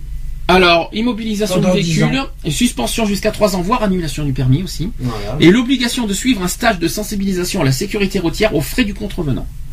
C'est stupide. Et bien sûr, la peine de prison pouvant, pouvant aller jusqu'à combien? Alors ça, c'est si jamais ça va jusqu'au tribunal. hein. La peine de prison peut aller jusqu'à combien si on va si on a 5 ans. C'est deux ans. Ah, c'est 2 ans C'est deux ans de peine de prison si on a un taux égal ou supérieur à 0,8 grammes. Ouais. Maintenant, la, si on a, maintenant, si on fait une récidive, ça veut dire si on a été contrôlé une fois, mais qu'on est contrôlé une deuxième fois avec un taux euh, supérieur à 0,8 grammes, c'est là, c'est vite fait. Là, c'est un retrait de 6 points de plus. hein, euh, voilà. Une amende qui peut aller jusqu'à 9000 euros. La confiscation du véhicule, direct. Mm. L'annulation du permis, jusqu'à 3 ans. Le stage obligatoire, là, c'est, j'ai bien dit, obligatoire de sensibilisation à la sécurité routière aux frais du contrevenant. Et la peine de prison, cette fois, elle est double. C'est pas deux, mais quatre. Quatre ans possibles en cas de récidive. D'accord? Et enfin, Dernier point, dernière possibilité, c'est au cas où, si, en, en- en cas de refus de soumettre à une vérification de présence d'alcool dans le sang, parce que ça, ça existe malheureusement, eh bien, en cas de refus, vous pouvez être puni aussi. De, de 6 points de, permis- de retrait de permis, Mmh. d'une amende pouvant aller jusqu'à 4500 euros, une immobilisation du véhicule et la suspension jusqu'à 3 ans. Donc ça veut dire que si quelqu'un refuse l'éthylotest, eh bien, c'est également punissable par, euh, plus, euh, de- de- voilà, condamné Bah, euh, par la loi. euh, de toute façon, euh, c'est rare c'est rare qu'il y en a qui que les flics ils ont besoin de les faire les éth- Les éthylotests. hein. Ouais, les tests. Oh, Parce que- a qui refusent. hein. Oui, peut-être Ok. quand ils conduisent, mais dans l'état où ils sont, déjà à la parole ils le savent tout de suite. hein. Quand tu bégayes automatiquement, t'es tranquille. hein. T'es Euh, tranquille. À la te parole, fais à aligner. l'odeur. euh, Ah bah là, c'est fini. euh, C'est fini, tu te fais allumer direct. hein. Ils ont même pas besoin de le faire, hein, le test. Alors, je continue. Euh, en cas d'accident, un accident provoqué sous l'emprise de l'alcool et entraînant des blessures graves est passible de 5 ans d'emprisonnement. Mm. D'accord? Aussi d'une amende de 75 000 euros, d'un retrait de 6, de 6 points, d'une suspension ou annulation de plein droit de 10 ans, de, de 10 ans du permis de conduire, sans sursis ni permis blanc, et aussi d'une immobilisation euh, ou confiscation du véhicule. L'auteur d'un accident sous l'emprise de l'alcool ayant provoqué le décès d'un tiers est passible d'une peine de 7 ans de prison, Mhm. d'une amende de 100 000 euros, d'un retrait de permis de 6 points et d'une annulation de plein droit de 10 ans du permis de conduire. C'est pas cher payé par contre quand, quand, euh, parce que 7 ans de prison pour une mort, euh, c'est que c'est un crime une mort euh, d'une personne. Le crime c'est c'est normalement c'est normalement minimum 10 ans. Et là c'est 7 ans. 7 ans ça reste un délit. C'est ça que je comprends pas. Donc, euh, moi, je trouve que c'est pas cher payé personnellement. Je sais pas ce que vous en pensez, mais 100 000 euros d'amende, oui, voilà, c'est c'est bien clair. Mais 7 ans de prison, je trouve pour une pour un meurtre, Non, c'est pas même si c'est Ouais, involontaire. un me- ouais, c'est un meurtre. Ah, mais ça reste, pour moi, la- ça reste involontaire, oui et non, parce que quand tu bois de l'alcool, tu sais normalement, tu sais le- le- les risques que tu prends. hein. Oui, oui. voilà. Normalement, tu as conscience de ce que tu fais quand tu conduis avec de l'alcool. Oui, c'est sûr. Donc pour moi, c'est, on va dire involontaire, oui et non. C'est-à-dire que normalement, tu as, normalement, t'as connaissance des risques de, euh, de, de- ouais, ce que je veux dire. Mhm. Voilà, Donc moi, pour moi, tu bois et t'assumes. exactement. C'est tout.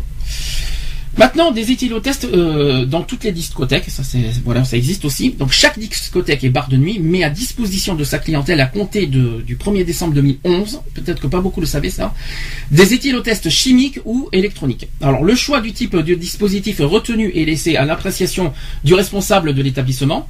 Cette mesure permet à chaque consommateur qui s'apprête à quitter l'établissement de vérifier qu'il ne dépasse pas le seuil d'alcoolémie autorisé, au-delà duquel il est dangereux et interdit de prendre le volant.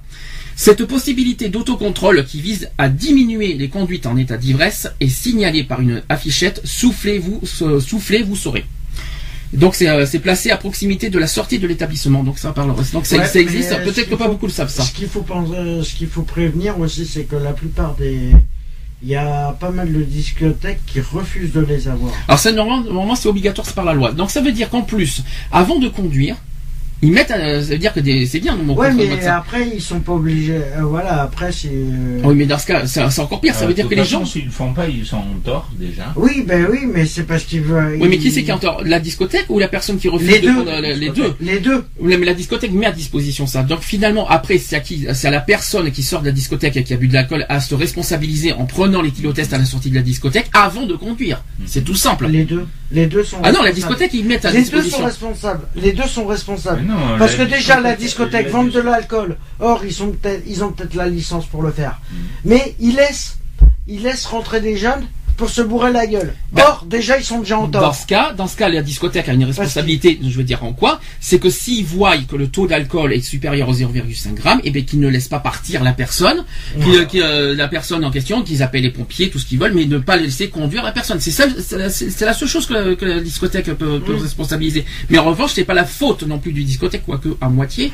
Quoique, Euh, de aussi. à moitié de, pas- à la fois les clients et rois, je le sais, mais à la fois aussi la discothèque aussi a, a- a sa petite part de responsabilité Ouais, mais le problème de- c'est que la- de laisser consommer un petit peu trop les, euh, les, les le clients aussi. le problème c'est que justement par rapport aux discothèques, pour faire le plus de chiffre d'affaires, ils vont dire bah vas-y consommez, consommez. Mm. Eux, ils s'en foutent. Ah mais ils, sont, ils gagnent de l'argent, Ils s'en sûr. foutent. Ils gagnent du fric. Mm. C'est ce qu'ils cherchent. Mm. Pour- pourquoi faire plus? Ah mais là dans ce cas il y a une responsabilité. deviennent ah, mais là, responsables. là mais là ils deviennent responsables s'ils font rien du tout quoi. Ah mais ils font rien. Le problème ils font Mais rien. C'est pour pour ça que la plupart des accidents de la route qu'il y a eu, dus à l'alcool, C'est en sortie de boîte. Alors bar, boîte, boîte et bar, hein. faut Et parler bar, des bars oui. aussi, hein. Voilà. euh, et les bars aussi, hein. C'est pour faut- ça qu'à que- partir de 22h, toutes les bars dans toutes les villes devraient être Bah, fermées. tous les bars, c'est pareil. Les bars ne devraient pas trop non plus. euh, Moi, pour moi, c'est ce qui me dérange un petit peu, c'est que les patrons de bars devraient pas trop laisser partir un client qui est complètement beurré.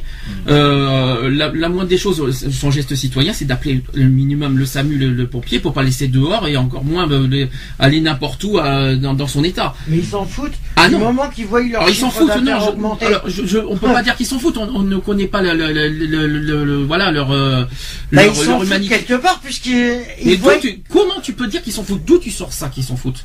Bah, comment tu euh, peux dire ça? désolé- Je suis désolé. euh, Certains peut-être, mais dis pas tous, s'il te plaît. Bah, excuse-moi. euh, Maintenant, je t'excuse pas. Alors, je suis désolé. Tu peux pas. Tu peux. Là, t'es en train de juger des personnes, alors que tu, alors que, tout le monde n'est pas pareil.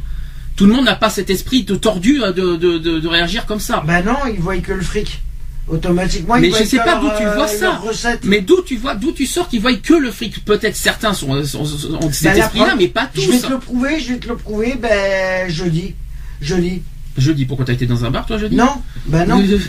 ben non, le problème c'est qu'en fin de compte. euh, en plus, le on a- 1er mai, en plus, euh, Oui, le férié. 1er mai, les, les bars étaient ouverts. Oui. Et blindés comme pas deux. Hum. En plus, il y avait des, des Écossais qui étaient, euh, qui étaient euh, sur, euh, sur Bordeaux. Euh, je vais dire que les bars étaient blindés. Mais les gars, ils étaient complètement déchirés et vas-y. Ça hurlait de partout dans le bar et vas-y. Ça n'empêchait pas que les patrons leur ont pas, leur ont pas dit, n'ont pas eu la conscience de dire bon bah ça y est, vous êtes à un taux euh, suffisant. euh, stop, on arrête là les dépenses. Hum. Non, au contraire, ils servaient. Ah, mais Parce que les gens, ils en ont rien à foutre, c'est vas-y, je suis avec du monde, je veux faire mon intéressant et je picole et vas-y, ça fait du chiffre d'affaires pour le. Alors là, je vais, je le vais aller s'en foutent. Je vais pousser plus loin maintenant. Il y a une loi qui est passée euh, au niveau de l'éthylotest. Je ne sais pas si tout le monde le savait. C'est que l'éthylotest a été rendu obligatoire dans tous les véhicules terrestres Ouais. à moteur de- par, un décret publié au journal officiel. Donc ça a été décrété le 1er Même mars les 2012. scooters sont Scooter. obligés. Même, les scooters. Alors, donc c'est un nouveau décret qui est paru donc le 1er mars 2013 qui maintient l'obligation de posséder un éthylotest mais en supprime la sanction en cas de défaut de possession de l'éthylotest. Les conducteurs doivent continuer à posséder un éthylotest dans leur véhicule, donc c'est obligatoire. Mais en son absence, ils ne seront pas sanctionnés. Par contre, ça c'est par contre c'est dommage.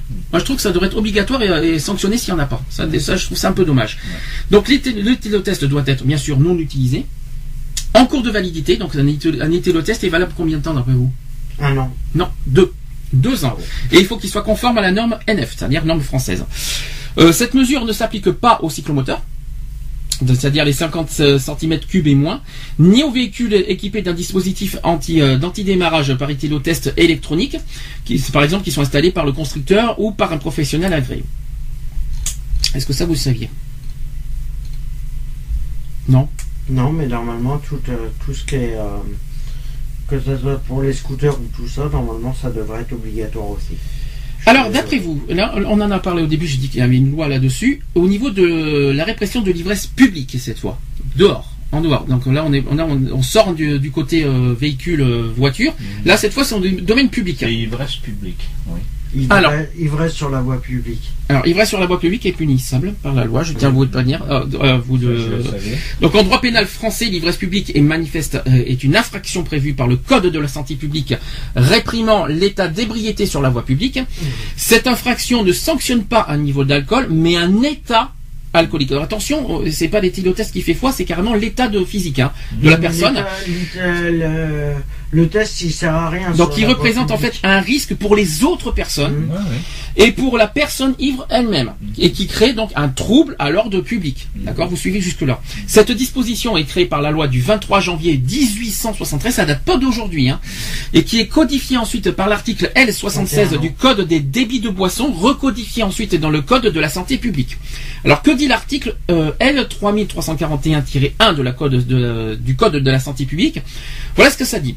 Une personne trouvée en état d'ivresse dans les rues chemin, place, café, cabaret ou autre lieu public et par mesure de police, conduite à ses frais au poste le plus voisin et dans une chambre de sûreté pour s'y être retenue jusqu'à ce qu'elle ait recouvré la raison. Donc en gros, c'est ce c'est qu'on appelle tout simplement. Voilà. Ou alors, voire peut-être garde à vue aussi. Hein. Non, non, c'est des Si, si, de si, si, si, si, si, si, si, si. Oui, c'est de la garde à vue. Euh, C'est oui, de la garde à vue. Non, Non. Garde à vue, ça existe hein, pour les- Pour Oui, ceux qui... mais après, euh, quand on Oui, s'il y a violence derrière, c'est de la garde à vue. Voilà, Hmm. là, c'est de la garde à vue. Ça dépend en fait de, Si de là, C'est de la l'état. garde à vue. Sinon, si t'es rien que bourré et tu te, de la cellule de et tu te dégrisement. laisses, euh, tu te laisses arrêter gentiment, nanani, nanani. Sans Hop, faire d'histoire, ouais, de là. dégrisement, sans faire d'histoire. Par Mm. contre, si jamais tu fais des histoires et, Et que tu refuses tout à fait de et, venir et euh, tu refuses, nanani, nanani, là, ça devient de la garde à vue. de la garde à vue. Parce qu'il y a un jeu, euh, il y a. euh, Il y a outrage à la genre. Voilà, c'est ça. C'est pas fini. Il y a un complément de, avec l'article R euh, 3353-1 du même code donc de la santé que- publique qui dit le fait de se retrouver en état d'ivresse manifeste dans les lieux mentionnés donc de l'article que j'ai cité juste avant donc qui est puni de l'amende prévue par les contraventions de la deuxième classe. La contravention demande donc pour être constituée la réunion d'une ivresse publique et d'une d'une ivresse manifeste. Donc la loi pose le, principe euh, euh, général de la répression de l'ivresse dans les lieux publics, citant notamment des lieux particulièrement sujets à la manifestation de cas d'ivresse publique, donc je répète les rues, les chemins, les places, les cafés, les cabarets, et les forces de, de police qui peuvent constater l'infraction dans d'autres endroits publics aussi. Donc la question a notamment été posée de savoir si une voiture pouvait être un tel lieu public. Le passager euh, d'une voiture à l'arrêt ou en mouvement ne peut pas être sanctionné, par cette contravention, car il se trouve euh, en premier lieu à l'intérieur d'un véhicule privé avant d'être sur la voie publique. Néanmoins, il a été jugé que l'article L 3341-1 ne distingue pas selon que l'individu circule à pied ou à l'aide d'un véhicule, ce qui n'empêche pas une répression sur le fondement de cet article pour, euh, un, automobiliste. C'est dégueulasse. C'est dégueulasse comme on dit, mais voilà quoi. C'est dégueulasse parce qu'il prend juste une cellule de dégrisement, même si j'ai en bagnole. euh, à l'arrêt, je suis désolé. Ah, Il devrait oublié. prendre une amende. Oublié- Alors l'amende, j'ai oublié de vous dire que pour une deuxième, euh, l'amende de deuxième classe, c'est- c'est 150 euros. J'ai oublié de vous le dire. Voilà. Ça, je Comparé le à savais. 130, euh, 130 Ça, je- écarts, Là, c'est est une amende de deuxième classe, euh, donc euh, depuis le 1er avril 2005, c'est punissable. hein, donc, euh, donc Ouais, euh, avec non, une amende. Ça, je le savais. euh, Voilà. Tu es au courant parce que. Voilà. bon. Mais avec la drogue, même chose. La drogue, que- quand tu quand es pris en flagrant délit, flagrant délit avec la, dro- la drogue en public, c'est- punissable avec une amende aussi. Je sais. Donc, Je sais. euh, Je Oui, mais t'as ça. Euh, parce qu'avec la drogue, t'as trois choix qui s'opposent à Je toi. suis au courant de ça. donc euh, voilà. Alors justement, euh, la garde à vue, je- j'en parle vite fait. le placement en chambre de sûreté euh, n'est pas une garde à vue.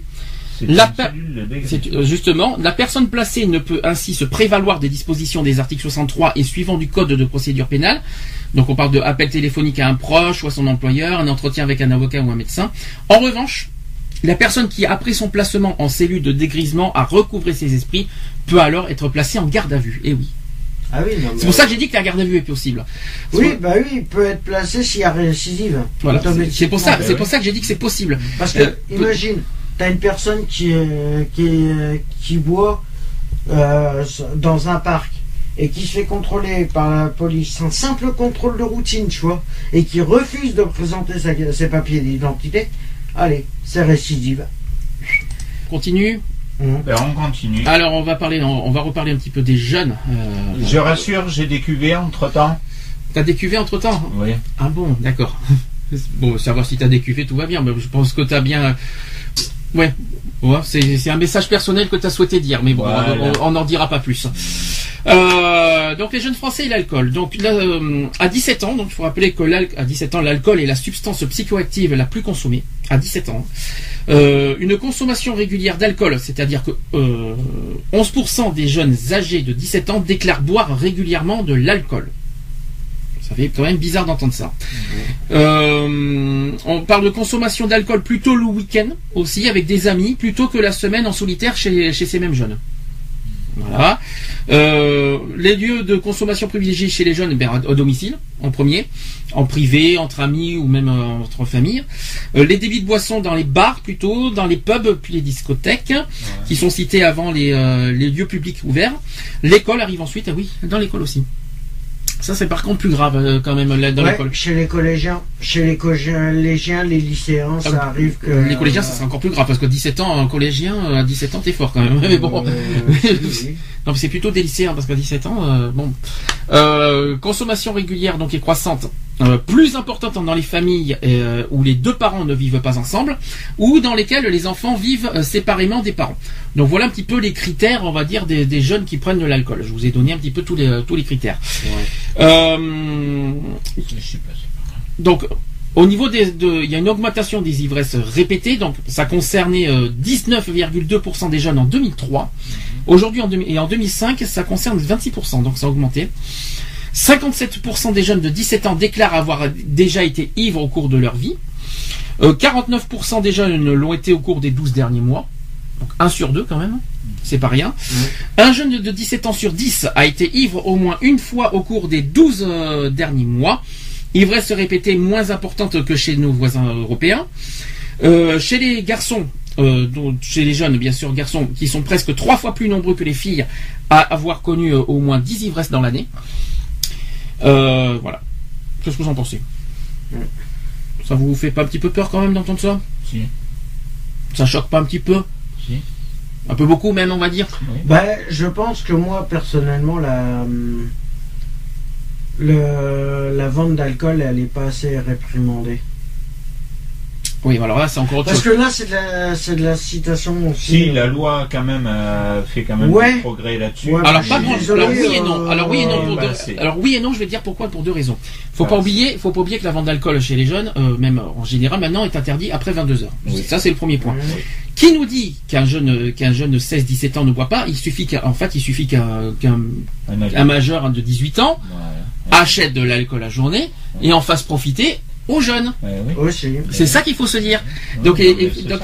Non, Et- mais voilà, le problème, il est là. C'est que sur la vente d'alcool, il devrait la sanctionner deux fois plus. Donc, la, la- donc elle, elle est bien, la loi elle est bien faite, mais elle n'est pas euh, totalement Appliquée. sécurisée quoi. Ah non, elle est pas toi. appliquée. On est non mais c'est on s'est pas du tout sécurisé parce que le problème c'est qu'il suffit d'avoir des jeunes de 18 ans qui, qui, qui, qui achètent à tout moment l'alcool et puis qu'après euh, fassent des, des soirées entre potes dis, euh, à n'importe quel moment. C'est pas mais comment tu vas appliquer 18 ans? C'est 18 ans, t'es majeur donc t'es- t'as- t'assumes tes responsabilités à Euh, 18 t'es ans. majeur, tu Réfléchis. Oui, mais bon, tu... Appliqué en quoi À à 18 ans, tu es, censé ma- avoir euh, assumer tes responsabilités. Le problème, c'est qu'il y en a qui sont complètement à côté de la plaque et qui, qui n'assument pas du tout et qui s'en foutent complètement dans l'inconscience, qui achètent euh, n'importe comment, n'importe comment, comme la drogue d'ailleurs, euh, et que euh, c'est pareil. hein, La drogue et l'alcool, ça fonctionne pareil. hein. Euh, même si c'est différent au niveau des, des effets, mais c'est quand même pareil, pareil au niveau de la pratique. Euh, ce que je veux dire par là, c'est que voilà, il, euh, il suffit qu'un voilà un seul un majeur qui fait, qui achète de l'alcool et hop, terminé, c'est bon. Et surtout dans les cités d'ailleurs. Ah bah. On parle, on parle dans les cités le soir quand il y a- il y a des petites soirées, quand il y a des, des potes, des soirées, des soirées entre potes, entre amis qui sortent le soir et tout ça. Ben voilà. Voilà, c'est c'est c'est réglé, n'en parlons plus. Mais c'est pas une question, c'est pas une question de, de, de que c'est mal sanctionné, c'est qu'une histoire, c'est une histoire que malheureusement la loi n'est pas protégée parce que euh, même euh, même si même si la vente d'alcool est interdite pour les mineurs, ça ne veut pas dire que les mineurs ne- ne- n'auront pas n'auront aucun moyen de boire de l'alcool euh, par par d'autres par n'importe quel Ah autre oui, non, moyen. mais bon, au Parce niveau des magasins, L'astuce, on la au connaît. hein. niveau des magasins, au niveau, et que ça soit dans tous les magasins qui vendent de l'alcool, je suis désolé, euh, ils devraient faire comme dans les comme il y a des boîtes de nuit qui font, où ils te demandent ta carte d'identité avant de rentrer. Eh ben, c'est normal. Mais Eh ben, encore heureux. pourquoi ils le font pas pour l'alcool? Que ça soit dans les bars, dans les épiceries, dans Mais tout. c'est obligatoire ça. Bah non. Mais bien sûr que Bah si. non. C'est obligatoire. Mais si, c'est La obligatoire. carte Si, c'est d'identité, est-. Ah, tu vas te présenter en- dans une pièce. de- Oui. Bah non, je suis désolé. Un bar, un barman, euh, un bar, un patron de bar ou un discothèque peuvent demander euh, la, la carte d'identité euh, pour, pour- au cas Ah où oui, s'ils ont devraient le doute- s'ils ont faire. un doute, ont, Mais ils le font pas. s'ils ont un doute sur le, jeune, bah, Ah, parce que- ils le font parce pas. que là, même ça dans les supérettes et même dans les supérettes maintenant ils demandent. Oui, c'est obligatoire maintenant ça. hein. maintenant. Avant ils demandaient pas, mais maintenant ils demandent. Ouais, mais Ah, avec la nouvelle loi, ils, ils- ils demandent. ben, figure-toi que je peux te dire Et que, ça n'empêche pas que dans qu'il y les épiceries, ils ne demandent pas. Ils, dans- demandent pas tous, ils demandent pas tous, mais il y en a certains qui demandent. Alors, Alors, ce que tu veux. Je vais continuer toujours chez les jeunes. hein. Euh, Je, je reste pour l'instant chez les jeunes. Je vais donner les causes en fait de que, le- que, le- que les, que les jeunes boivent de l'alcool. faut rappeler que l'adolescence est souvent le temps d'une initiation où la recherche euh, d'identité passe par diverses expériences comme la consommation de produits. Donc il y a deux groupes de facteurs qui interviennent. On parle de causes individuelles déterminantes, donc on le voit euh, par les raisons de la consommation d'alcool chez les ados qui sont multiples. On peut néanmoins dégager quelques tendances. Alors quand on aime, on compte pas. Est-ce que c'est vrai ou est-ce est-ce qu'on peut dire ça comme ça? Quand on aime, on ne compte pas. Bon, c'est ce qu'on dit. Hein. Parce que en fait, chez les jeunes, la consommation relève avant tout d'un souci d'intégration. Faire partie du groupe, c'est en acquérir les usages. Les jeunes boivent pour s'identifier à d'autres jeunes. Alors oui, ça- et c'est pareil pour la cigarette, c'est pareil pour les drogues, et c'est pareil pour C'est l'alcool. pareil pour C'est pareil, et c'est pour ça que c'est exactement le même principe et le même, euh, le même euh, C'est procédé. L'un des moteurs de l'alcoolisation, c'est quand même la recherche de l'ivresse. Mhm. Chez les jeunes, hein, bien sûr. Chez les jeunes, oui. Je continue. L'utilisation des produits euh, psychotropes leur permet aux jeunes de les éprouver et souvent de les trouver. En cette période d'entre-deux, les jeunes cherchent leur identité. L'ivresse est recherchée, moins pour le plaisir qu'elle procure, mais euh, que comme euh, moyen d'évasion et fuite du quotidien ou et opposition aux adultes aussi. Donc euh, souvent, voilà, les adultes s'opposent forcément aux adultes, notamment aux parents d'ailleurs, notamment. Boire est aussi la première norme importante dans la population adolescente. La fonction de l'alcool est avant tout sociale, par le fait de se sentir dans le même état que, que ses pères. PAIRS, pas, pas les pères, euh, pas les papas. hein. Alors faire comme les autres, le verre à la main, étant un signe de reconnaissance du groupe, mais aussi d'entrée dans la vie adulte, l'alcool traduit chez eux en quête d'identité, peu sûr d'eux-mêmes et du sens qui donne à leur vie, un début d'affirmation de soi. D'accord vous, suivez. vous suivez jusque-là Mhm. les facteurs d'environnement qui conditionnent particulièrement les Français à consommer des boissons alcooliques sont extrêmement divers euh, et d'une importance, euh, d'une importance considérable. Euh, donc, ce sont notamment pour lutter contre euh, l'ennui. Euh, donc cette quête est fréquemment associée à, à des impulsions, notamment d'accès de violence ou des cas de sévère inhibition. On parle aussi de mauvaises relations avec les parents, tout simplement, de comportements violents aussi, un échec scolaire, euh, des fugues ou des tentatives de suicide qui sont souvent associées à des consommations abusives, cette fois d'alcool chez les jeunes. Euh, les consommations régulières et massives avant l'âge de 20 ans sont réputées plus sévères. Elles touchent des individus euh, ayant davantage d'antécédents familiaux, euh, plus de troubles aussi euh, comportementaux au cours de l'en- de l'enfance, et ils ont une, une forte envie de boire et une plus grande variabilité des humeurs. Ah bon? Alors, les ados qui tiennent bien l'alcool ou un plus grand risque de, de- disons, voilà, qui tiennent bien l'alcool, ils ont quand même un plus grand risque de développer un usage abusif. Cette résistance leur apparaît comme un pouvoir d'autocontrôle. Euh, bien qu'on ne puisse dresser un portrait type de l'adolescent à risque vis-à-vis de l'alcool, l'alliance d'une ou plusieurs facteurs peut alerter d'entourage familial, éducatif ou amical. Il faut quand même néanmoins remarquer que l'environnement, euh, même s'il incite euh, et conditionne les personnes à user de boissons alcooliques, laisse toujours celles qui sont bien informées libres de- d'en prendre ou de ne pas s'en prendre ou de pas en prendre tout simplement. L'environnement n'a vraiment de prise que sur les personnes, soit psychologiquement fragiles, soit inconscientes de risques encourus. Il ne faut donc pas confondre les, euh, les causes déterminantes qui sont individuelles et les causes qui ne sont que euh, favorisantes. Voilà. Donc là, c'était chez les jeunes. Qu'est-ce que vous en pensez? Ça, ça, ça, ça, ça fait flipper quand même. hein.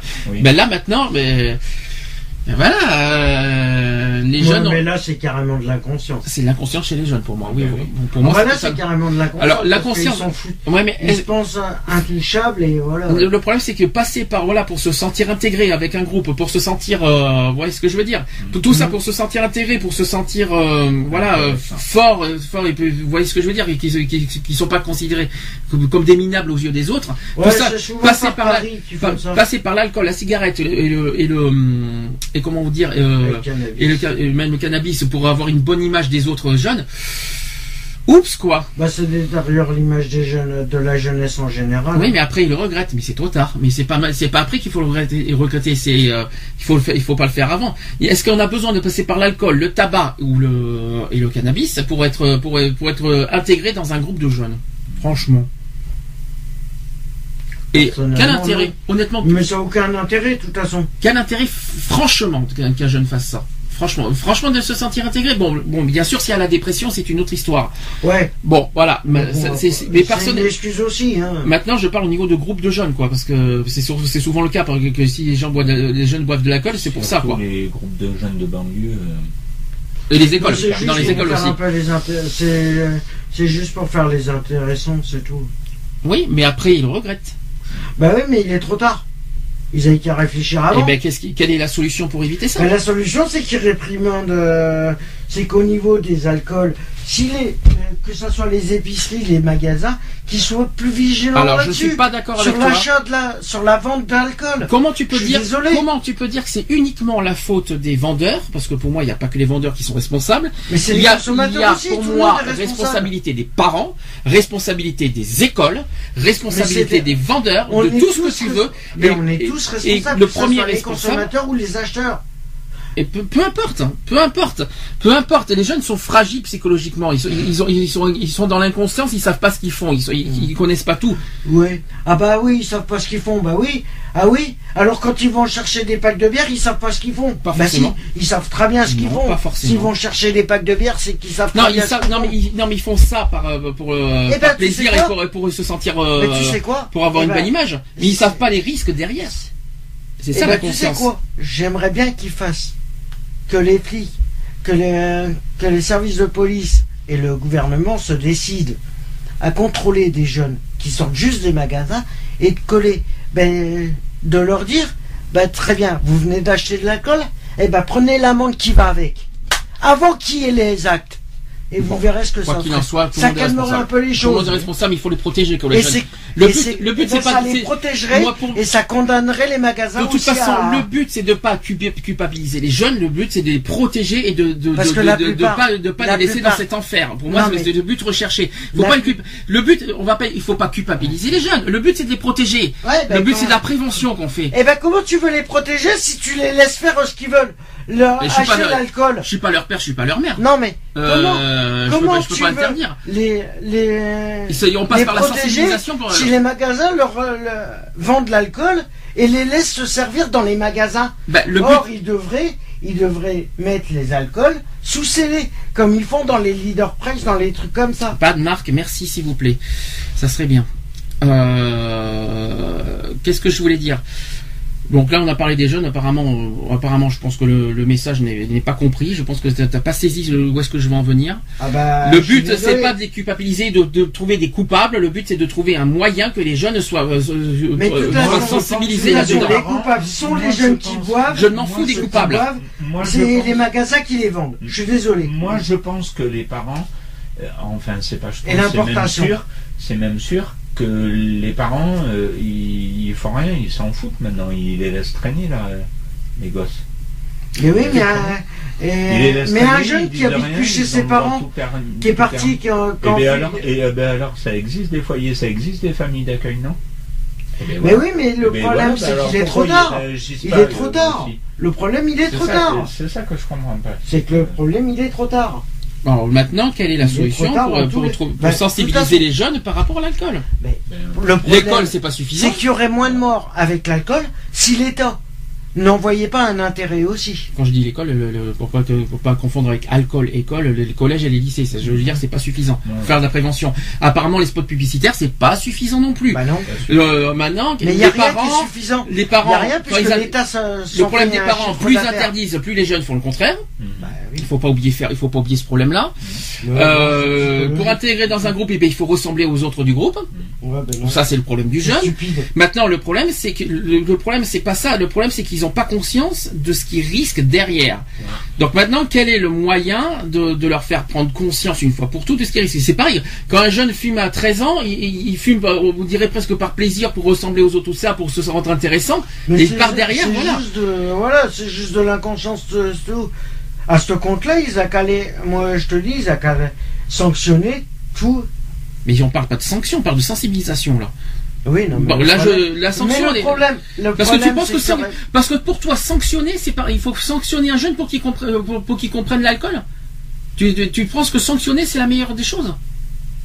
Pas Mais je moi. pense qu'à mon avis, tu vois, le mieux pour sensibiliser les jeunes à ne pas picoler, ça serait de faire en sorte qu'ils voient de leurs propres yeux, en sortie de magasin, avant qu'ils ont consommé, tu vois, ils viennent d'acheter leur pack, tu vois, Mhm.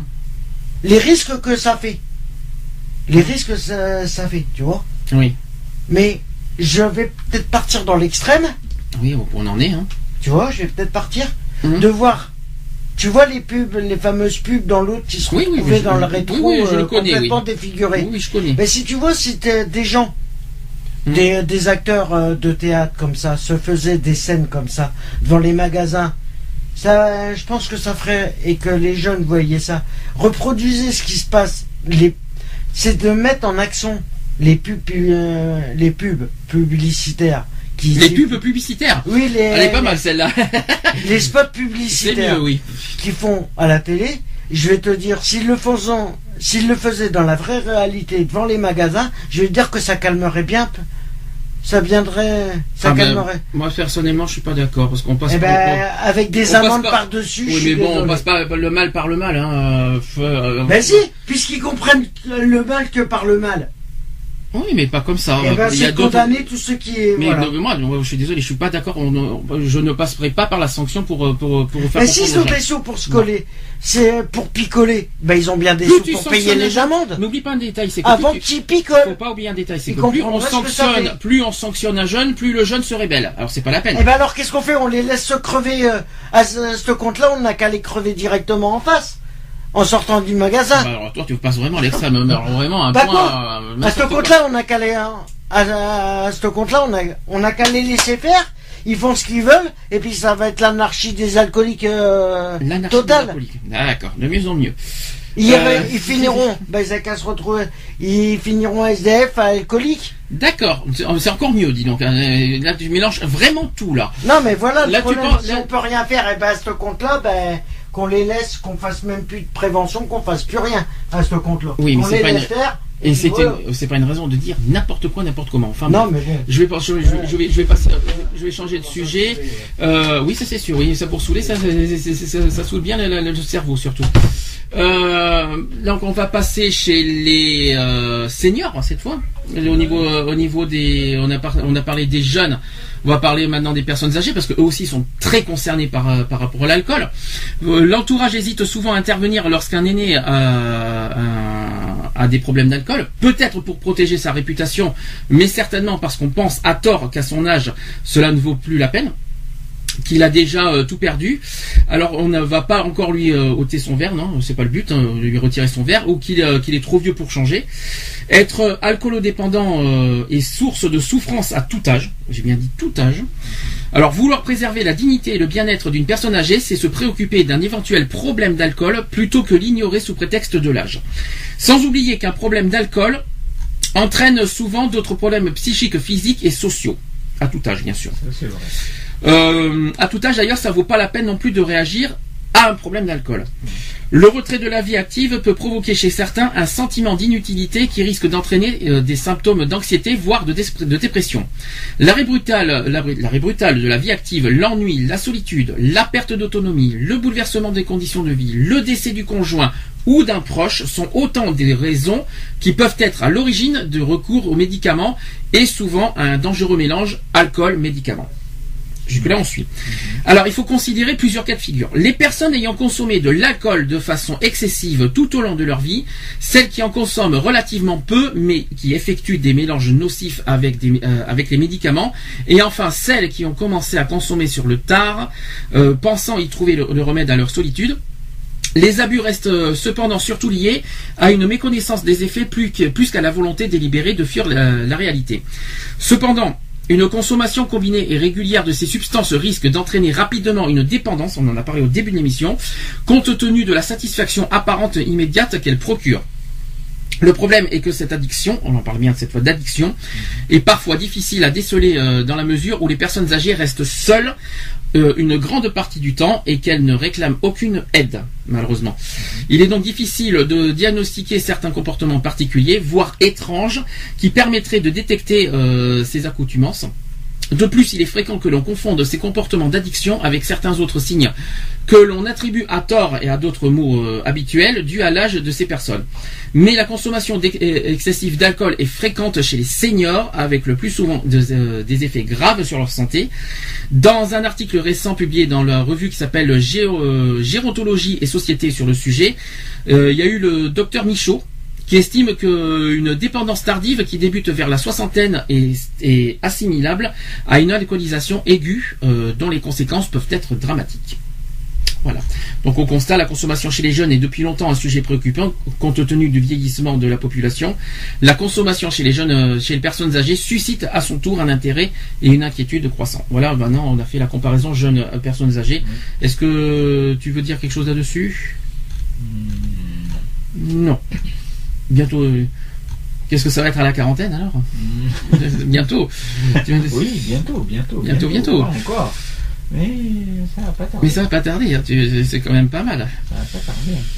Voilà, donc j'ai fait quand même le tour. Je regarde quand même si j'ai mis euh, si j'ai fait le tour de la question. Oui, j'ai fait le tour de la question. Je regarde s'il reste quelque chose.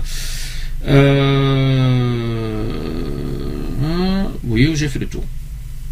J'avais j'ai fait d'autres. euh, Ah si, voilà, je vais finir par ça. Parce qu'on va parler quand même que l'alcool, il y a des risques de cancer. Oui. faut quand même le bien, bien le rappeler. Il y a 10 commandements du code européen, cette fois j'ai bien dit européen, contre le cancer. Premier point, ne fumez pas. Si vous fumez, arrêtez le plus vite possible et ne fumez pas en présence des autres. Oui. Si vous ne fumez pas, ne vous laissez pas tenter par le tabac. Ça, c'est le premier, euh, premier commandement. Le deuxième commandement, si vous buvez des boissons alcoolisées, bière, vin ou alcool, modérez votre consommation.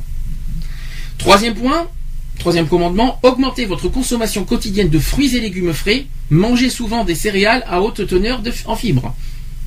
Là, c'est un petit peu bon, c'est très bon pour la santé tout ça. Oui, oui. Euh, quatrième point, quatrième commandement, évitez l'excès de poids, augmentez votre activité physique et limitez la consommation d'aliments riches en matières grasses.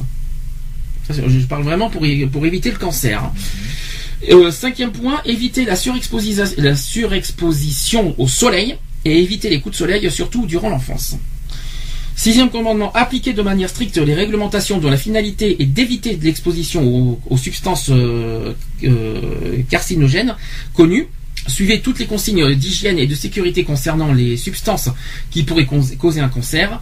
Plus de, plus de cancers pourraient euh, être guéris euh, s'ils étaient détectés tôt.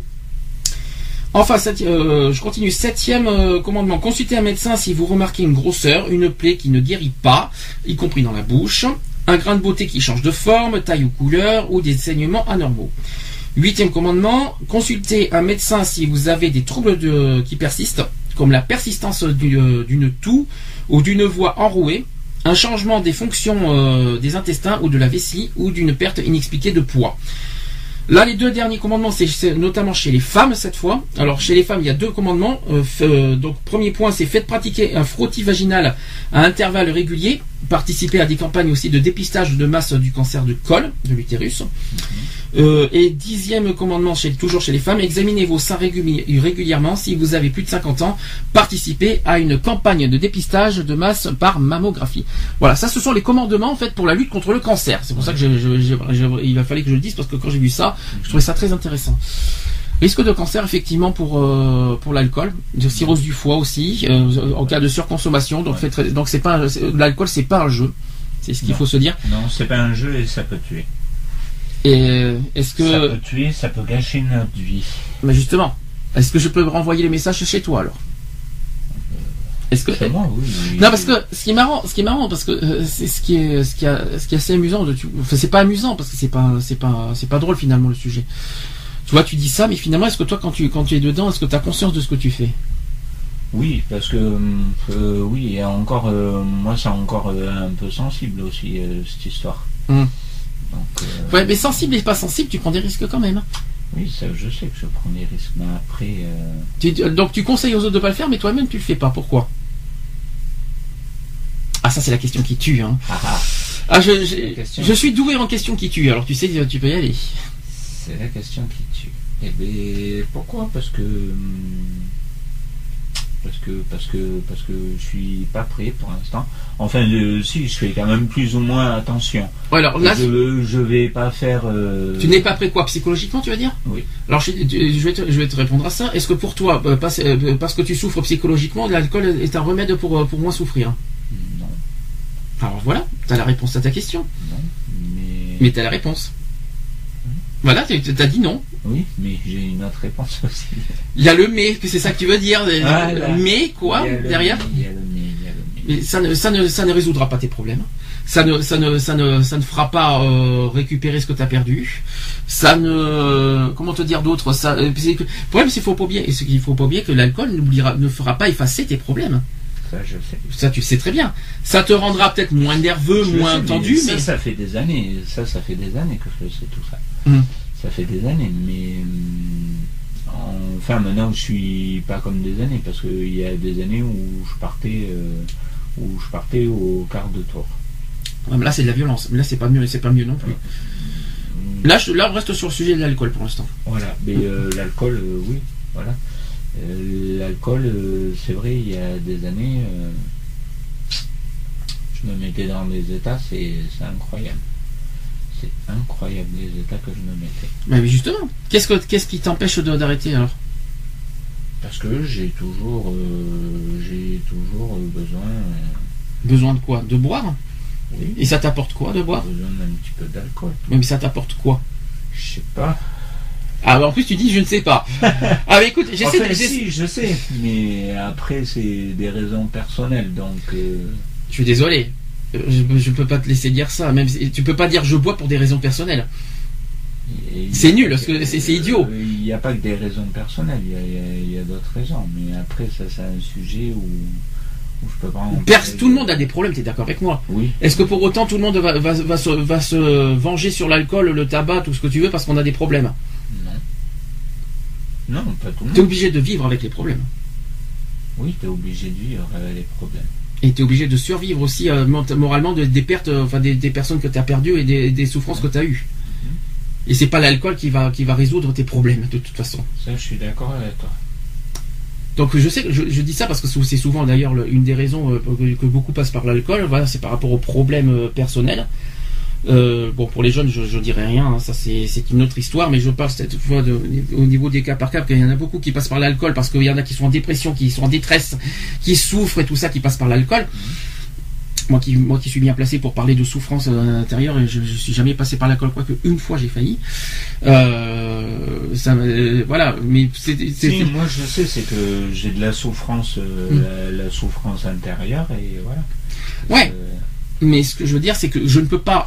Ce que je veux dire, c'est que j'essaie de comprendre à, à titre personnel qu'est-ce qui pousse les gens à boire de l'alcool. Et quand j'entends que parce que je souffre, c'est idiot, c'est psychologique ça. Oui, non, mais moi, il n'y a pas parce que je souffre, il n'y a pas que ça. Il y a, il y a pour euh, plein de raisons, mais après, ça, c'est un sujet que je peux pas en parler. euh, Alors si c'est si c'est hard, n'en parle pas, ça c'est sûr. euh, Si c'est possible, s'il y a possibilité d'en parler en, en petit, quoi, c'est personnel ou c'est euh, lié à l'alcool? C'est- des sujets euh, personnels, quoi. Parce que t'as euh, t'as bu bu comme ça, c'est un plaisir personnel de boire, c'est ça?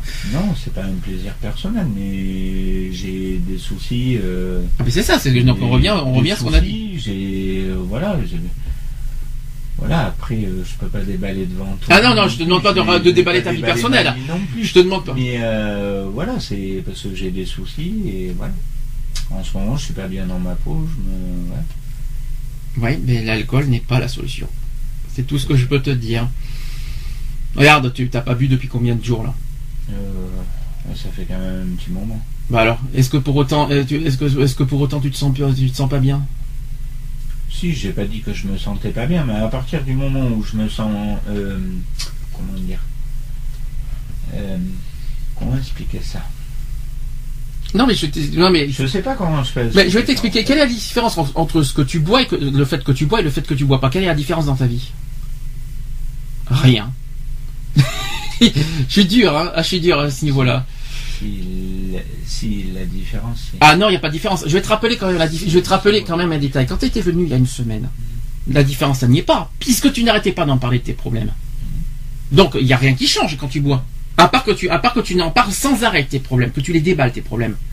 Là, tu ne bois pas, mais tu les gardes pour toi les problèmes. C'est en toi. Tu vis avec, tu mets en toi. Mais au moins, tu ne déballes pas, tu n'en parles pas. Tandis que, euh, euh, tandis que quand tu étais avec l'alcool, non seulement tu en parlais, en plus tu avais des idées tordues. Non, mais C'est ça, il faut être, faut être euh, clair. Oui, mais avec Euh, ce qu'on m'a fait vivre. Je, non mais ça c'est une autre histoire. Mais ce que je veux dire c'est que l'alcool, ne te, ne, te, ne te canalise pas tes problèmes. Ça te ça te résout pas, ça te les canalise pas. Au contraire, ça te les- ça te ça te ça te pousse encore plus dans les. Ah oui, euh, non, mais j'ai jamais dans tes dit retranchements. que- euh, j'ai jamais dit que ça me calmait. J'ai jamais dit ça. Hmm. Mais suis pas médecin, mais bon, j'ai vu ce que j'ai vu. Hein. C'est pour ça que je te dis ça. J'ai- un besoin et voilà, j'ai le besoin. T'as besoin de bois. Bon, d'accord. Je peux pas, je peux pas dire. Je, peux- Besoin. je peux pas être Après, d'accord. euh, après, comme je t'ai dit, je vais pas étaler ma vie. euh, Non, mais peu importe. je- on connaît. Je, moi personnellement, je la connais. Ce que je veux dire, on va pas voilà, tu à la la radio. connais. Après, Mais- tu sais pour quelle raison. Tu, tu, tu sais pour. euh, Ah mais même, tu les raison. Attends, regarde, ma vie n'est pas non plus rose. Hein. Oui. Est-ce que pour autant je m'en prends à la drogue et à l'alcool Non. Non, bah voilà. La réponse est claire. hein. Ça ne m'empêche pas de souffrir, de ne pas, de pas être bien, de pas être bien dans ma peau, de d'avoir des problèmes, d'avoir des soucis. Je m'en prends pas pour autant à l'alcool et, à- et, à- et aux drogues. Au contraire. Euh, pour Non, moi, c'est les drogues, ça, j'y touche plus. J'en suis sorti. non mais je, je dis en général parce que il y a pas que il y en a, certains qui passent par la drogue, donc qui passent parce que notamment le cannabis parce qu'il y en a qui disent que le cannabis ça ça fait du bien et que que, c'est- que c'est un médicament. Eh Oui et non, alors, euh, Ça peut rendre abruti? Oui, alors ça c'est clair. Euh, c'est- je dirais rien là-dessus. Et je ne vise personne. Hein Quoique. Euh, je, je, je- Ça, t'avais une petite idée derrière. oui, j'avais une, Je j'ai- non seulement j'ai une idée et en plus je sais de qui je parle. Ah oui. Euh, Je crois savoir de qui tu parles aussi. Bon, je, on va faire un peu- Après, ça devient un peu trop personnel. C'est très euh, personnel aussi, voilà. mais Donc, pour des mais pour des raisons que, que les personnes connaissent. voilà. Bon, allez, je je mets une pause avant de passer aux actus. On a fait le sujet de la drogue, quoi qu'il en soit, euh, la drogue, l'alcool, L'alcool. euh, l'alcool. euh, Oui, on a parlé un peu de drogue aussi. donc. Boire ou conduire, il faut choisir, c'est ce qu'on dit tout le voilà, temps. Et puis, euh, ne- vous connaissez maintenant les effets, les risques et tout ça. Même si j'en ai parlé, j'ai fait du mieux que j'ai pu pour euh, pour en parler euh, le mieux possible, le plus complet, le plus complet possible. Mm. Je sais qu'il y en a certains qui s'en foutent de ce que je dis. Hein. Je j'ai Ah, beau il j'ai beau a dire. Il y en a qui s'en foutent Il des, y en a qui s'en foutent et il y en a qui ils, permettent, ils, se permettent. de critiquer en plus. Ouais, critiquer, euh, disant, de toute façon, Alors qu'ils se trouvent dans la même situation, Non, mais- ils se trouvent dans l'alcool et ils se permettent de De critiquer. toute façon, de toute façon, de toute façon, il y a deux, il y a, il y a deux réactions possibles dans tout ce que j'ai dit aujourd'hui. Soit disant, ah oui, Et effectivement, ça, je parle pour une personne personne en particulier. qu'on ne citera pas. Euh, Euh, mais que donc donc il y a deux possibilités, deux réactions possibles dans tout ce qu'on a dit aujourd'hui. L'un dit ah oui effectivement. Voilà, si j'avais su, ben, ben voilà, il faut que je fasse attention à moi. D'autres qui diraient, c'est bon, euh, c'est bon, il nous, il nous, fait- il nous énerve, il nous bassine, on fait ce qu'on veut, c'est notre vie, on, c'est- on fait- voilà. C'est deux réactions possibles. Mais pour ceux qui ont cette euh, deuxième réaction, pensez aux autres, quoi. Ne pensez pas qu'à vous. Voilà. Si vous, si vous, si vous choisissez de détruire votre vie, n'embarquez pas les autres là dans votre, dans votre problème. C'est un petit peu le message que j'essaie de, de, de, de transmettre aussi. Retrouvez nos vidéos et nos podcasts sur www.equality-podcast.fr.